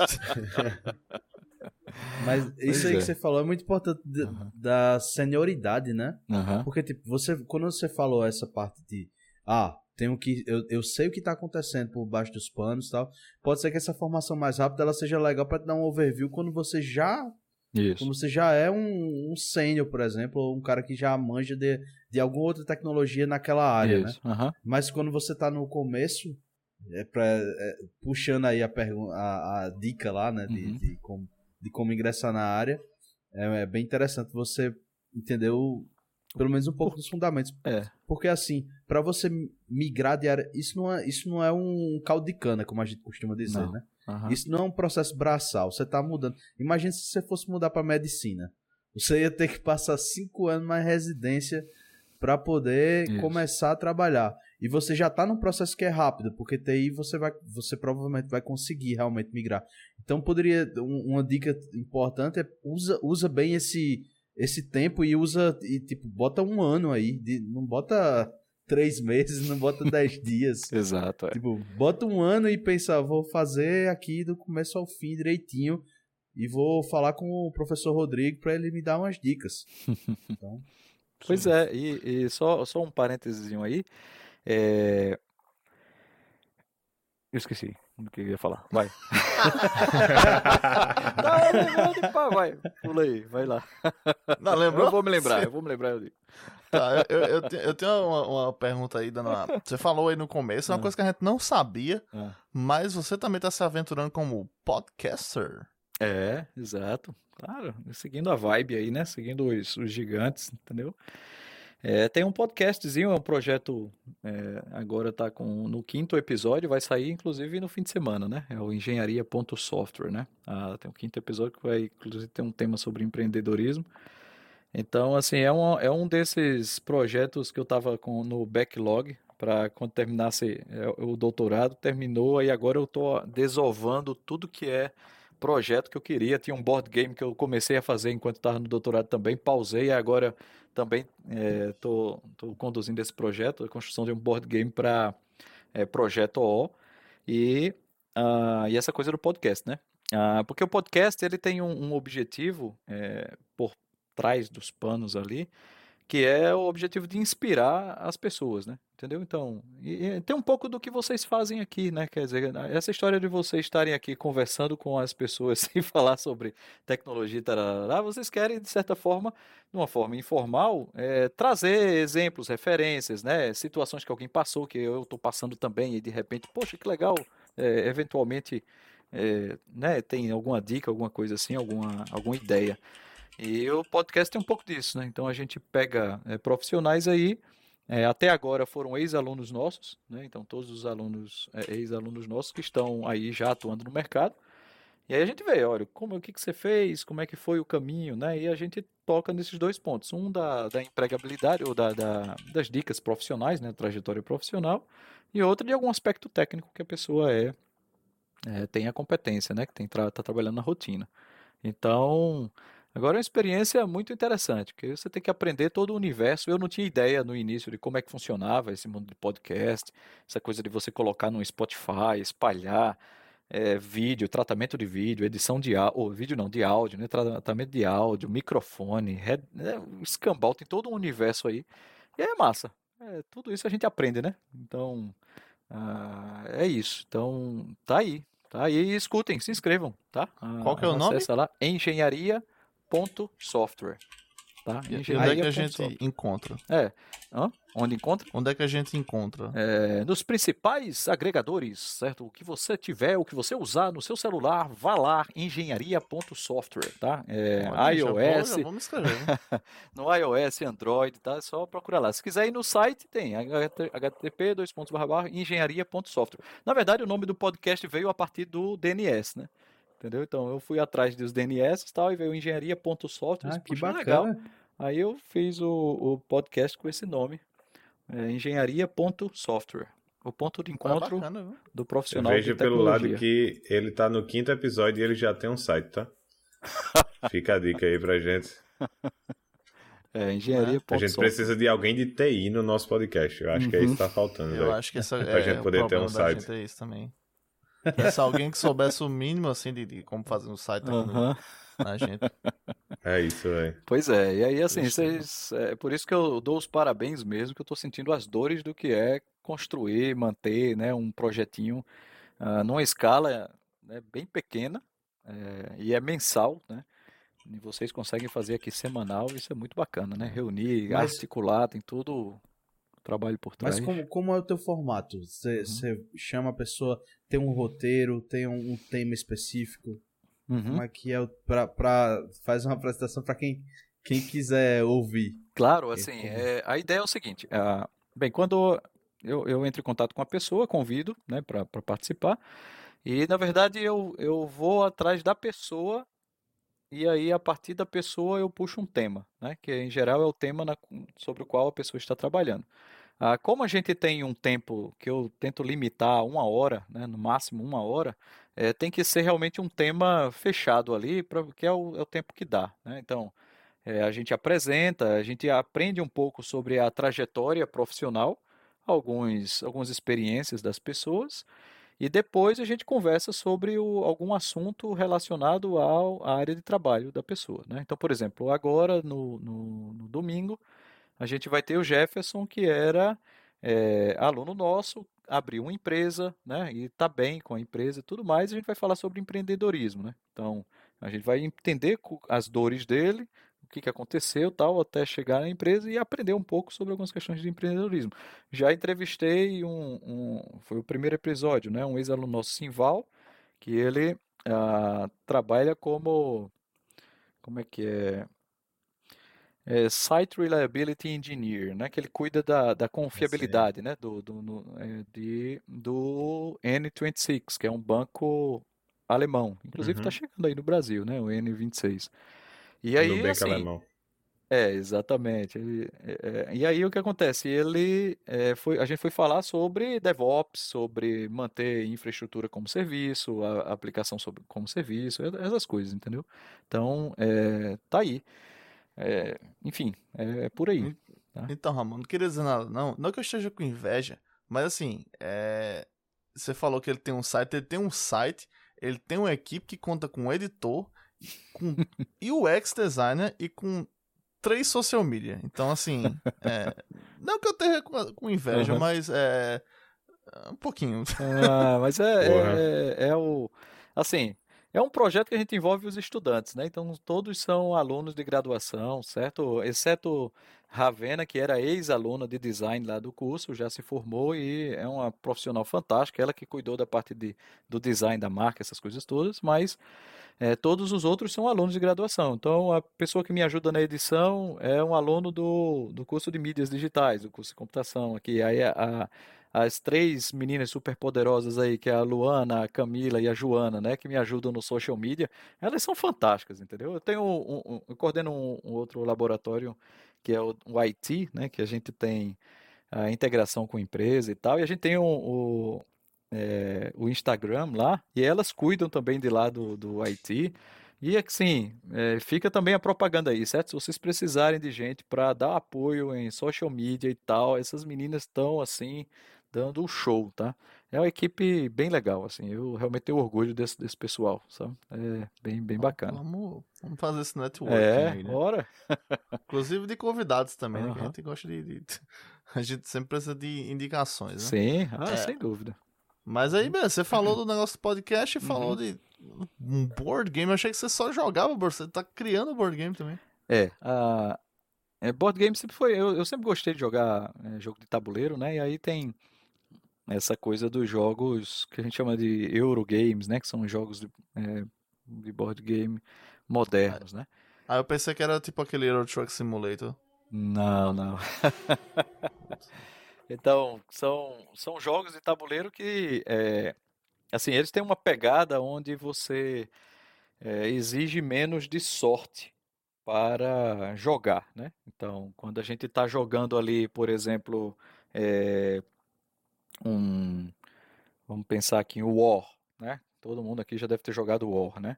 Então, cara, você prepara lá todas as, né, os seus batalhões quando tá usando o War 2, as naves, brrr, vai jogando os dados e você perde tudo, né? Porque o dado é quem define a vitória ou derrota, então tem muita aleatoriedade na coisa, né? Então a ideia do, desses, dessa vibe de Eurogames é exatamente a ideia de você poder jogar e não usufruir de sorte, né? Ou quando a sorte está envolvida, ela tem a ver com o tema, né? Assim, com alguma temática que de fato é uma probabilidade de algo acontecer. Então isso é, é, é bem legal. E aí, ensinar design de software, né? Projeto de software é um troço extremamente difícil, certo? Então, é, você fazer as pessoas entenderem é, conceitos como acoplamento, a coesão, né? Criar um design ah, com separação de preocupações, separar interfaces, né? Essa coisa toda. E aí, como eu gosto de board game, aí eu comecei a produzir um joguinho, né? Um jogo de board game no estilo Eurogame, que é- tem cartas, tem um tabuleiro, onde você tem que construir uma solução, né, com as suas cartas e a ideia é que você consiga construir de modo que você tenha eh, o menor acoplamento, maior coesão, entendeu? Esse tipo de, de coisa. Mas não é aquela coisa chata de você estar lá no Ludo e ah, faz uma pergunta, tal. Não, é você realmente vai lá de forma competitiva. E eu posso colocar uma solução na mesa e reusar a solução, tá? De, tá? de, de alguém, de Ramon, tá? Então, e aí eu de repente pontuo usando a solução de Ramon. Tem toda uma, uma dinâmica bem legal. A gente tá trabalhando agora, eu tô com um- uma equipe de aluno também fazendo o design do jogo. E vocês vão ficar sabendo quando a gente tiver uma versão. Assim, já tem protótipo usável, certo? Se a gente quiser marcar uma partida, a gente marca aí. É, eu explico as regras, a gente joga uma partida online, dá pra jogar no tabletop ou aqui em João Pessoa, a gente marca um horário é, em um lugar Show físico. bola. Mas é. O cara já- o- não, desculpa. Carlos Alberto, né, que tá dizendo aqui que você botava os alunos pra criar, pra criar jogo. Imagina que Car- Carlos Alberto deve ter sido seu aluno, né? Carlos Alberto Gomes é Depende de aluno. qual Carlos Alberto, que tem tanto Carlos Alberto. É, é o nome Mas enfim. Então. Aham. Fala o nome real Mas, dele, ah, né? Hã? Como é? Não, Fala mas acho que ele não real era dele. chamada. Ele, Ele não vai É, foi, na, conhecer. foi na FIP. Faz o. Faz... Ele vai conhecer. Ah, cara, Ele lá conhece da cachaça. FIP. Caramba, bicho, eu sei Ele quem conhece é cachaça. Aham. Ah, manda um abraço aí. Não Eu não tô vendo esse assim, chat. Cadê esse... É só vocês que veem, né, o chat? Na, na, na Twitch aqui. É porque. É. Tá. Tem muita Enfim. gente aqui. Ah, É, muito legal, cara. sim. Já combo. Tem perguntado Aham. aqui como era o jogo que você tava criando. É. Mas a ideia é essa aí, né? Tipo, é, é um. É baseado em programação orientada a objeto. É, você faz o design orientado a objeto, né? O projeto OO. Um projeto OO. Projeto orientado a objeto, entendeu? Então Eu tem essa. ver como é isso aí. Eu, tenho, eu fiquei curioso agora. Ah? Nem gosto muito de board game, não, mas isso aí parece interessante. Ah, massa. Coisa de nerd demais. mesmo. É, é coisa de nerd mesmo. Pois é. Essa semana, esse período eu botei duas mesas, fizemos uma jogatina na sala de aula, né? O pessoal fazendo um teste, inclusive, do, do TCC dos alunos e, e jogando tal. Aí eu tô criando um laboratóriozinho também de board game lá no campus, porque estimula muito o pensamento computacional, entendeu? É, a questão de, de economia, a questão de dividir para conquistar. Tem, um, tem N questões do pensamento de um programador que a gente usa ao, ao jogar um, um jogo de tabuleiro. Além de quebrar o gelo, né? De integrar a galera, né? De não ficar só aquele ambiente chato, digamos assim. De, então a gente. A ideia é essa, e a gente se diverte também, né? Ensina a roubar também, né? É, tem, tem, tem, tem, tem bons também, né? ensinamentos, É. né? Tem, tem bons ensinamentos sempre. É complicado. Ah, pois é. O- o- eu teve uma época que eu, eu botei na minha cabeça, não era, não era um jogo que eu ia fazer. Mas na época eu tentei fazer uma plataforma pra galera jogar Hum. RPG. Ah. Era a minha ideia. Então, tipo, obviamente já tem um milhão delas, mas eu tava estudando umas tecnologias na época e disse, porra, vai dar certo.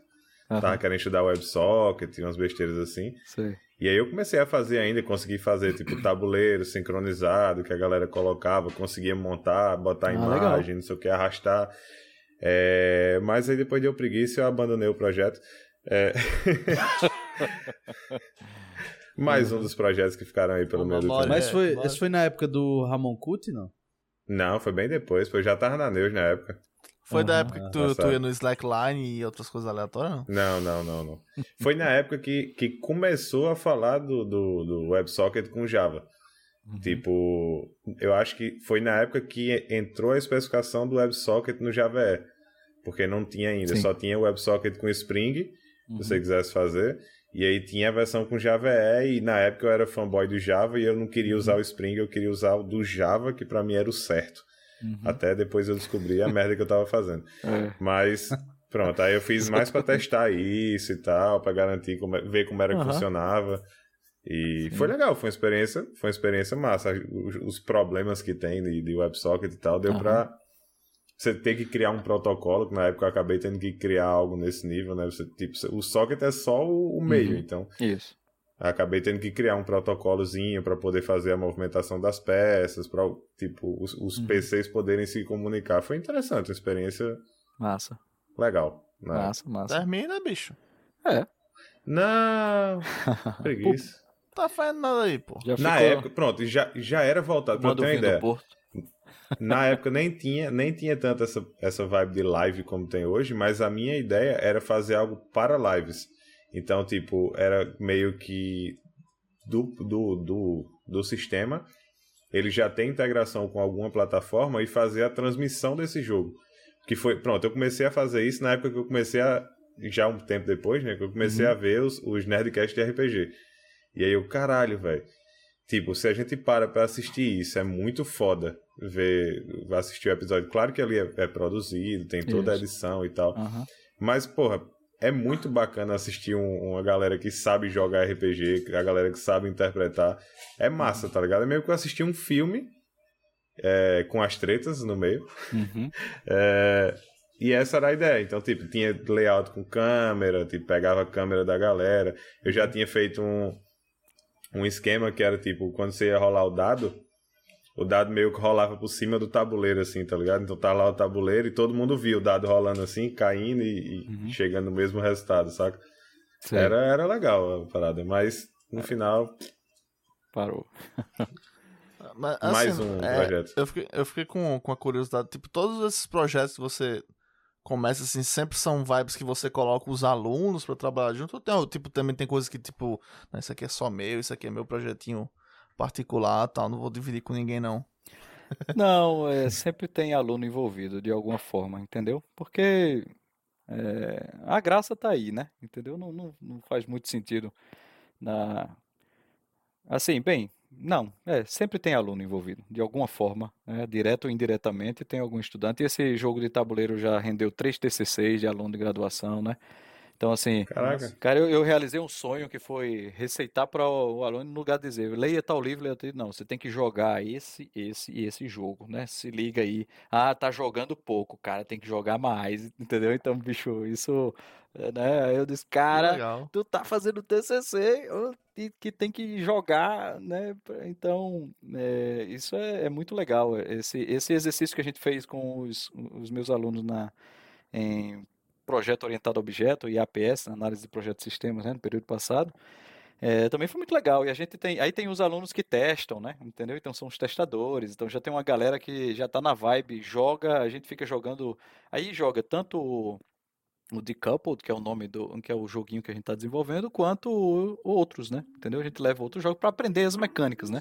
Ele, ah, olha, às vezes você precisa explicar tal narra- narrativa, então você aprende tal mecânica, tal mecânica, tal.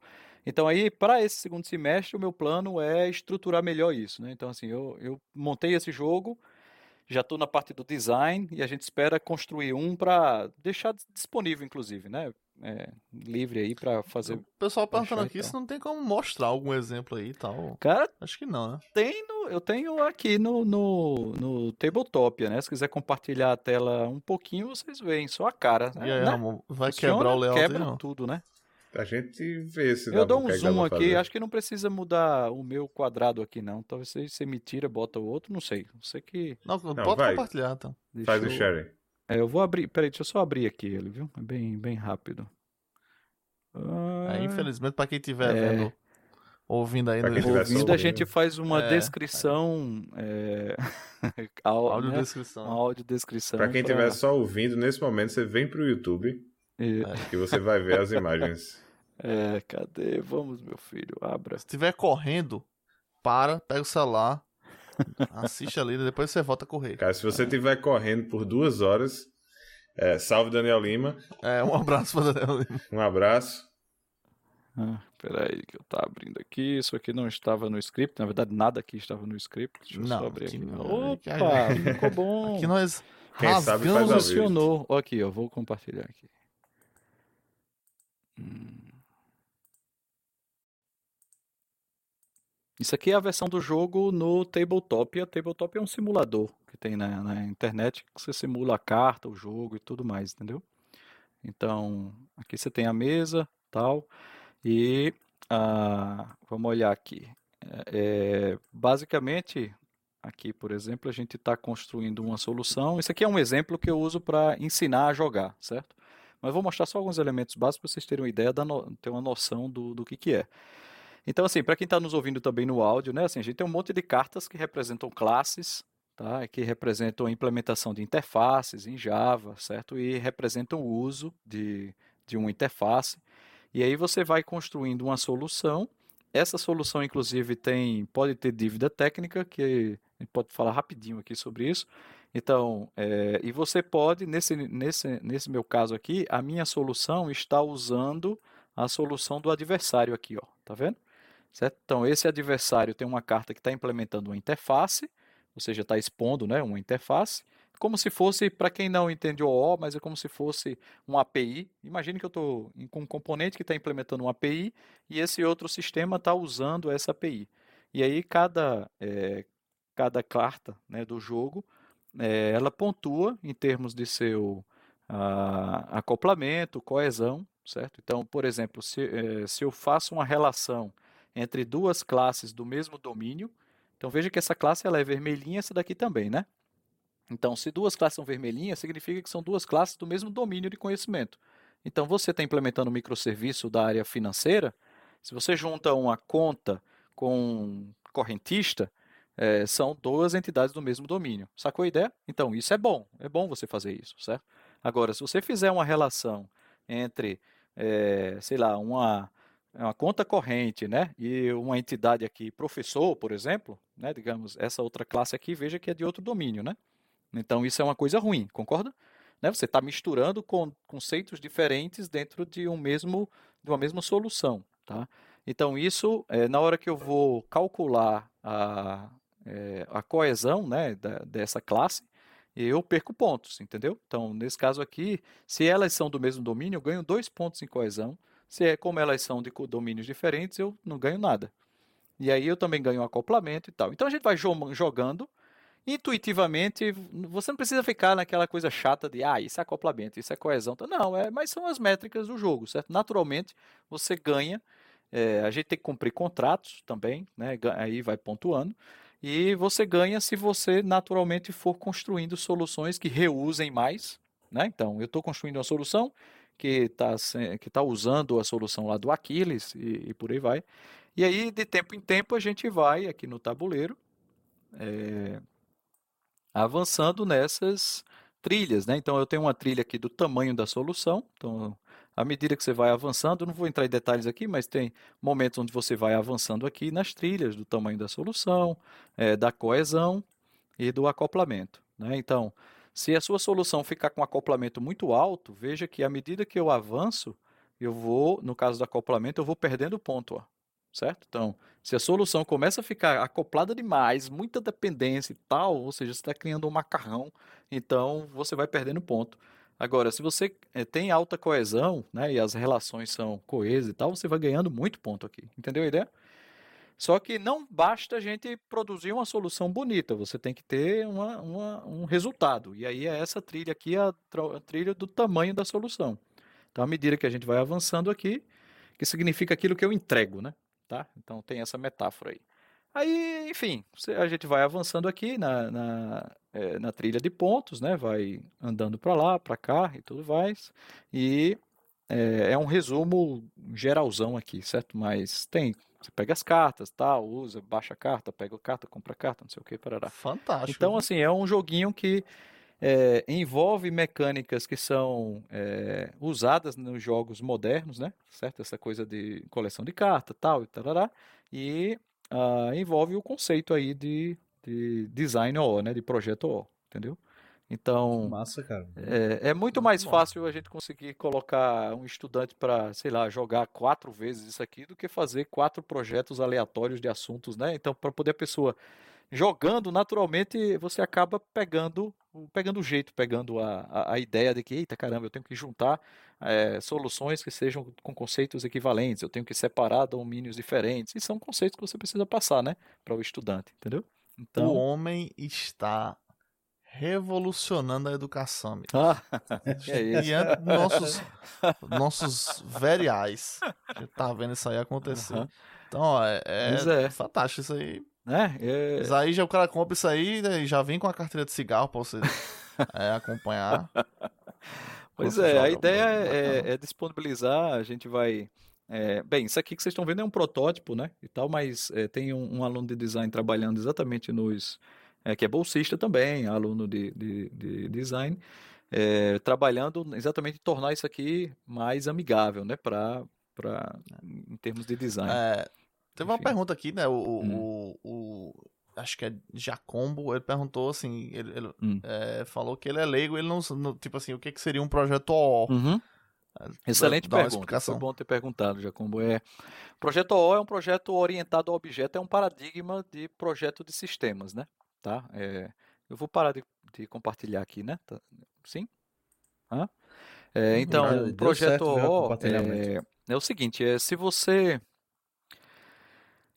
quando você olha para o mundo, quando você olha para um carro, certo? Você entra num carro, liga a ignição do carro, acelera, vira. Não é assim que a gente faz? Quando eu penso em dirigir para um lugar, eu penso de forma sequencial. Não é assim? Ah, eu vou entrar no carro, vou. Então, esse pensamento sequencial é o que a gente chama de um, uma forma estruturada né? de, de pensamento de programação.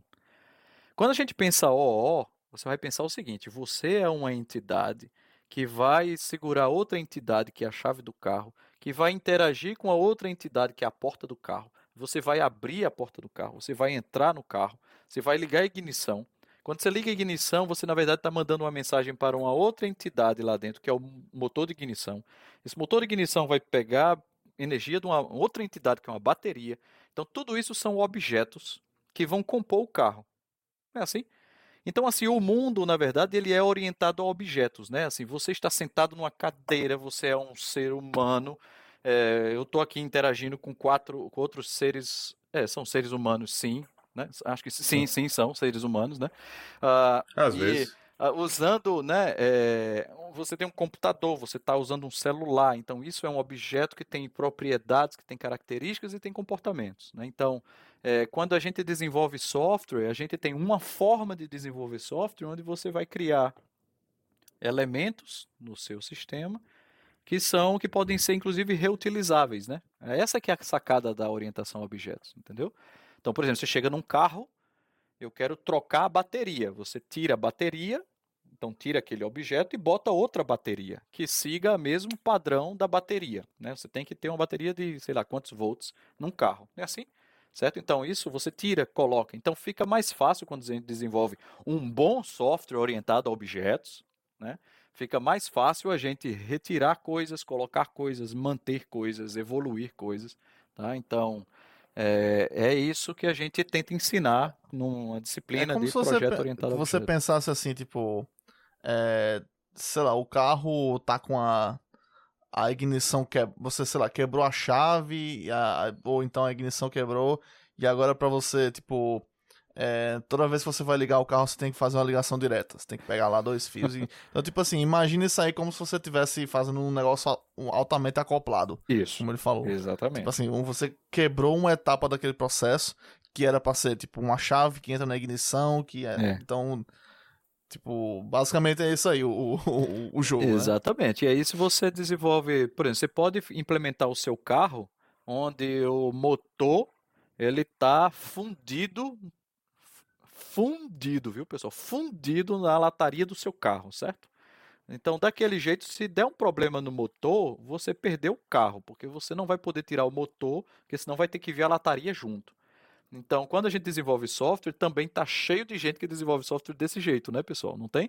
Você vai lá, vai resolver, vai meter a mão num pedaço de código. Achei ofensivo. Que tá metendo, nunca, nunca vi isso. Né, que tá misturando coisas, que tá misturando conceitos e tal, que na hora de manter, de evoluir uma solução, você tá. É, enfim, está dificultando a vida de quem está desenvolvendo o sistema. Entendeu? Então, então é apenas OO orientação a objeto é um paradigma de desenvolvimento de software. A gente tem estruturado, tem um paradigma funcional, né, que também está muito, muito forte né, hoje em dia nas linguagens, e, enfim, entre outros. Né? É, não sei se deu para. Tudo isso e muito mais você aprende no curso do professor Rodrigo Robolsas. Apenas seis meses para você ganhar. É, seis, mil reais. 10 mil reais e, e tal. É. Três meses, três seis meses. meses. Três meses você aprende três é meses, jogando board é game jogando board game. O negócio tá estudando o livro, você joga board game, em três meses tá aprendendo a programar. A pergunta que não quer calar: quem quiser ser aluno do professor Rodrigo Rebouças, onde é que ele encontra? Onde é que faz o Enem? a Universidade Federal da Paraíba, Campus 4, curso de Sistema de Informação, licenciatura em Computação, Rio Tinto. Fica ali no pessoal que tá ouvindo a gente, o pessoal que tá ouvindo a gente aí, os Tugas estão ouvindo a gente, não é Rio Tinto aí em Portugal, tá, pessoal? É, não, é não, não, Rio Tinto na Paraíba, exato, aqui é. na região metropolitana de João Pessoa, né? Fica em, em torno de 60 quilômetros. É. Olha, a gente ah, tá tem. vendo ele aqui enquanto ele não virou ainda youtuber famoso, com 100 mil inscritos aí, dando aula, viu, gente? Vocês é. pegaram ele ainda na fase, daqui a pouco ele vai, ó. É o Ramon, né? Foguete, é o Ramon. foguete tem ré, não. É o Ramon, né? Eu? Não se for Ramon, né, meu Deus Eu não sei nem o que é polimorfismo. Ah, eu fiz uma entrevista com isso, eu quase fui reprovado. Aham. é... Pois é. Então, acho que chegamos no nosso time, uhum. terminamos com essa, com essa explicação belíssima uhum. de orientação a objetos, né? É... O Jacombo disse que vejo você dia 15 de agosto significa que ele vai entender muito mais sobre orientação a objetos, provavelmente ele vai Olha ser seu aluno. Nossa, então, é... então é isso, pessoal. Vamos Se começar. Se disser que assistiu aqui no, no Coders, ganha desconto. Não é isso? Dá um joinha, compartilha com os amigos, né? Ganha desconto lá na UFB. É. é Na Xerox, você vai precisar. É isso, vou Muito começar bem. puxando aqui, agradecendo a galera que apareceu. Entrou muita gente nova hoje. no episódio, no, no podcast. Então, galera começou a seguir aí. Quem ainda não seguiu, segue aí o nosso canal. Próxima terça-feira a gente já tá com outra pessoa diferente, outra história diferente. Então, toda a ideia é essa. Toda terça-feira trazemos uma pessoa com história e um. Cara, é, é, é uma vida diferente que você vai conhecer aqui, É. dentre tópicos. Como vocês viram, a gente Exceto falou quando muito de não vem, né? educação hoje. Exceto quando não vem. A gente falou muito de educação hoje, teve aula de orientação a objetos, board game, então é isso. Cada pessoa tem, sua, tem suas Isso. preferências, tem suas coisas. E próxima terça já temos uma- um convidado confirmado, torcemos que ele vai aparecer. Né? Esse ano foi o ano das desistências, mas vamos, vamos ver se daqui pro, pro fim do ano aí a galera vai manter. Né? A gente passou dois anos sem nenhuma desistência e no mesmo ano a gente já teve algumas. Então, Quem desistir, a gente queima, viu? A gente fala mal. Ei. então é isso. Queria agradecer a galera que chegou. Se não seguiu ainda, segue aí. Queria agradecer muito ao Rodrigo por ter topado, por ter vindo aqui, por não Que ter isso. desistido no meio do caminho. Cara, muito obrigado aí pelo, pelo papo. É, foi muito foda. Muito foda mesmo. E quem não segue ainda o podcast dele, segue aí. É, engenharia.software, né? Exatamente. O ponto de Então aí encontro nas do profissional de tecnologia. É. Meu Ah, amigo, tem até é, slogan, tem até tem, É, slogan. tem slogan, bicho. Eu Se tô... precisar de um jingle, viu? É. Tem um. Pode- Manda, manda Ah, é contato mesmo. Te- Vou entrar em contato mesmo. Isso. É. aí. Pronto. Uma vinheta. é. É. Muito É bem. isso aí. Segue As daí. Coders aqui, viu? A gente é mesmo. É, enfim, ficaram boas as é. todas. Massa. Profissional, viu? É, não, não foi, não é A que gente- foi que fiz, não, mas. A gente tem uma pouco usada, né? A gente pode, tá, pode disponibilizar também. Ah, tá. É do Academy. É, a gente do usou, É a gente É. usou Fazer uma parceria aí do. Academy. O Academy descansa em paz, né? Uhum. Mas a gente. Né, vamos, vamos. Enfim, depois a gente conversa. Uhum. Mas é isso, eu queria muito agradecer também ao Rodrigo. Acho que foi, foi Massa. Como eu falei, né? No começo já dava aquela sensação assim de paz, aquela coisa. Acho que foi um papo muito legal. Foi. A gente aprendeu sobre muita coisa. Muita coisa que a gente queria falar também, nem deu tempo. Nessa brincadeira aí já vamos em mais de É, duas horas de conversa. Então, é. tipo, o tempo passou bem rápido, porque tava falando de coisas interessantes. É, a gente tipo, tem essa brincadeira de tipo, ah, estamos aqui pra desinformar mesmo, mas a gente espera que o pessoal saia daqui com alguma coisa, né? Algum conteúdo, algum aprendizado pra vida. É, tipo, com certeza se você veio aqui com interesse de aprender, vocês, né, deu pra colher muita coisa, a gente mesmo colheu. É, e olha que a gente, né, tá aqui pra... Estamos aqui com mais de 10 anos de carreira, então a gente não se importa mais com nada. É, o brilho no olhar já se foi há muitos anos, mas mesmo assim deu pra, deu pra aprender muita coisa, deu pra se divertir. Espero que ele tenha se divertido também. É, espero que vocês tenham curtido. Já sabem, né? Chegaram aqui agora, se inscrevem no canal, você já vai receber notificações quando a gente estiver online. É, e se tiver o Prime, deixa o Prime aqui com a gente, ajuda a gente a pagar as contas, a pagar editor, a pagar é, né, os custos que são envolvidos aqui pra gente fazer isso acontecer todas as semanas. Então, ó, semana que vem teremos o episódio 69. Se você é uma pessoa da quinta série, né? É um episódio importante. Mas, né? Então, quer dizer, são os 69 episódios oficiais, né? Fora os especiais, fora as coisas. Então, assim, é, a gente já vai aqui pra dois anos agora em agosto, né, Ramon? Então. é, então, assim, é, tem seus custos, né? A gente quer tentar continuar mantendo aí é, esse projeto acontecer. Então, se você puder, né, deixar o Prime e tal. é, mas se não, se inscreve.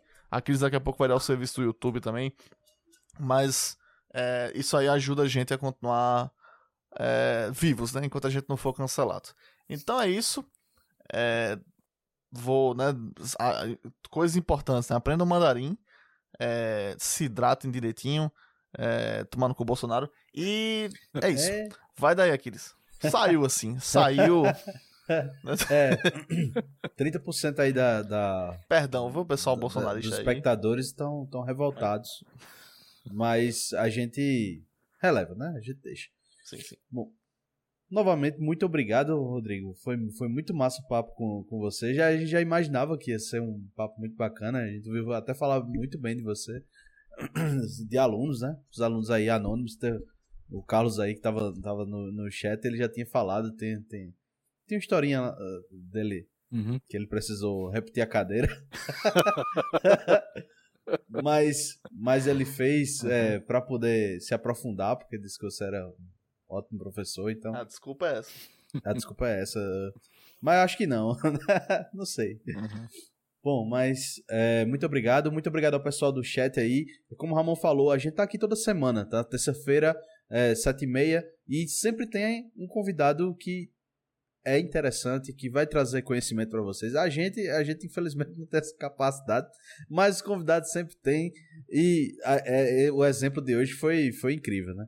Então, galera que tá acompanhando a gente agora pelo, pelo Spotify, lembra que tem o Instagram, lembra que tem o YouTube. Se você tá vendo a gente pelo YouTube, já desce o like aí, já mete os dois, os dois pés numa voadora no like.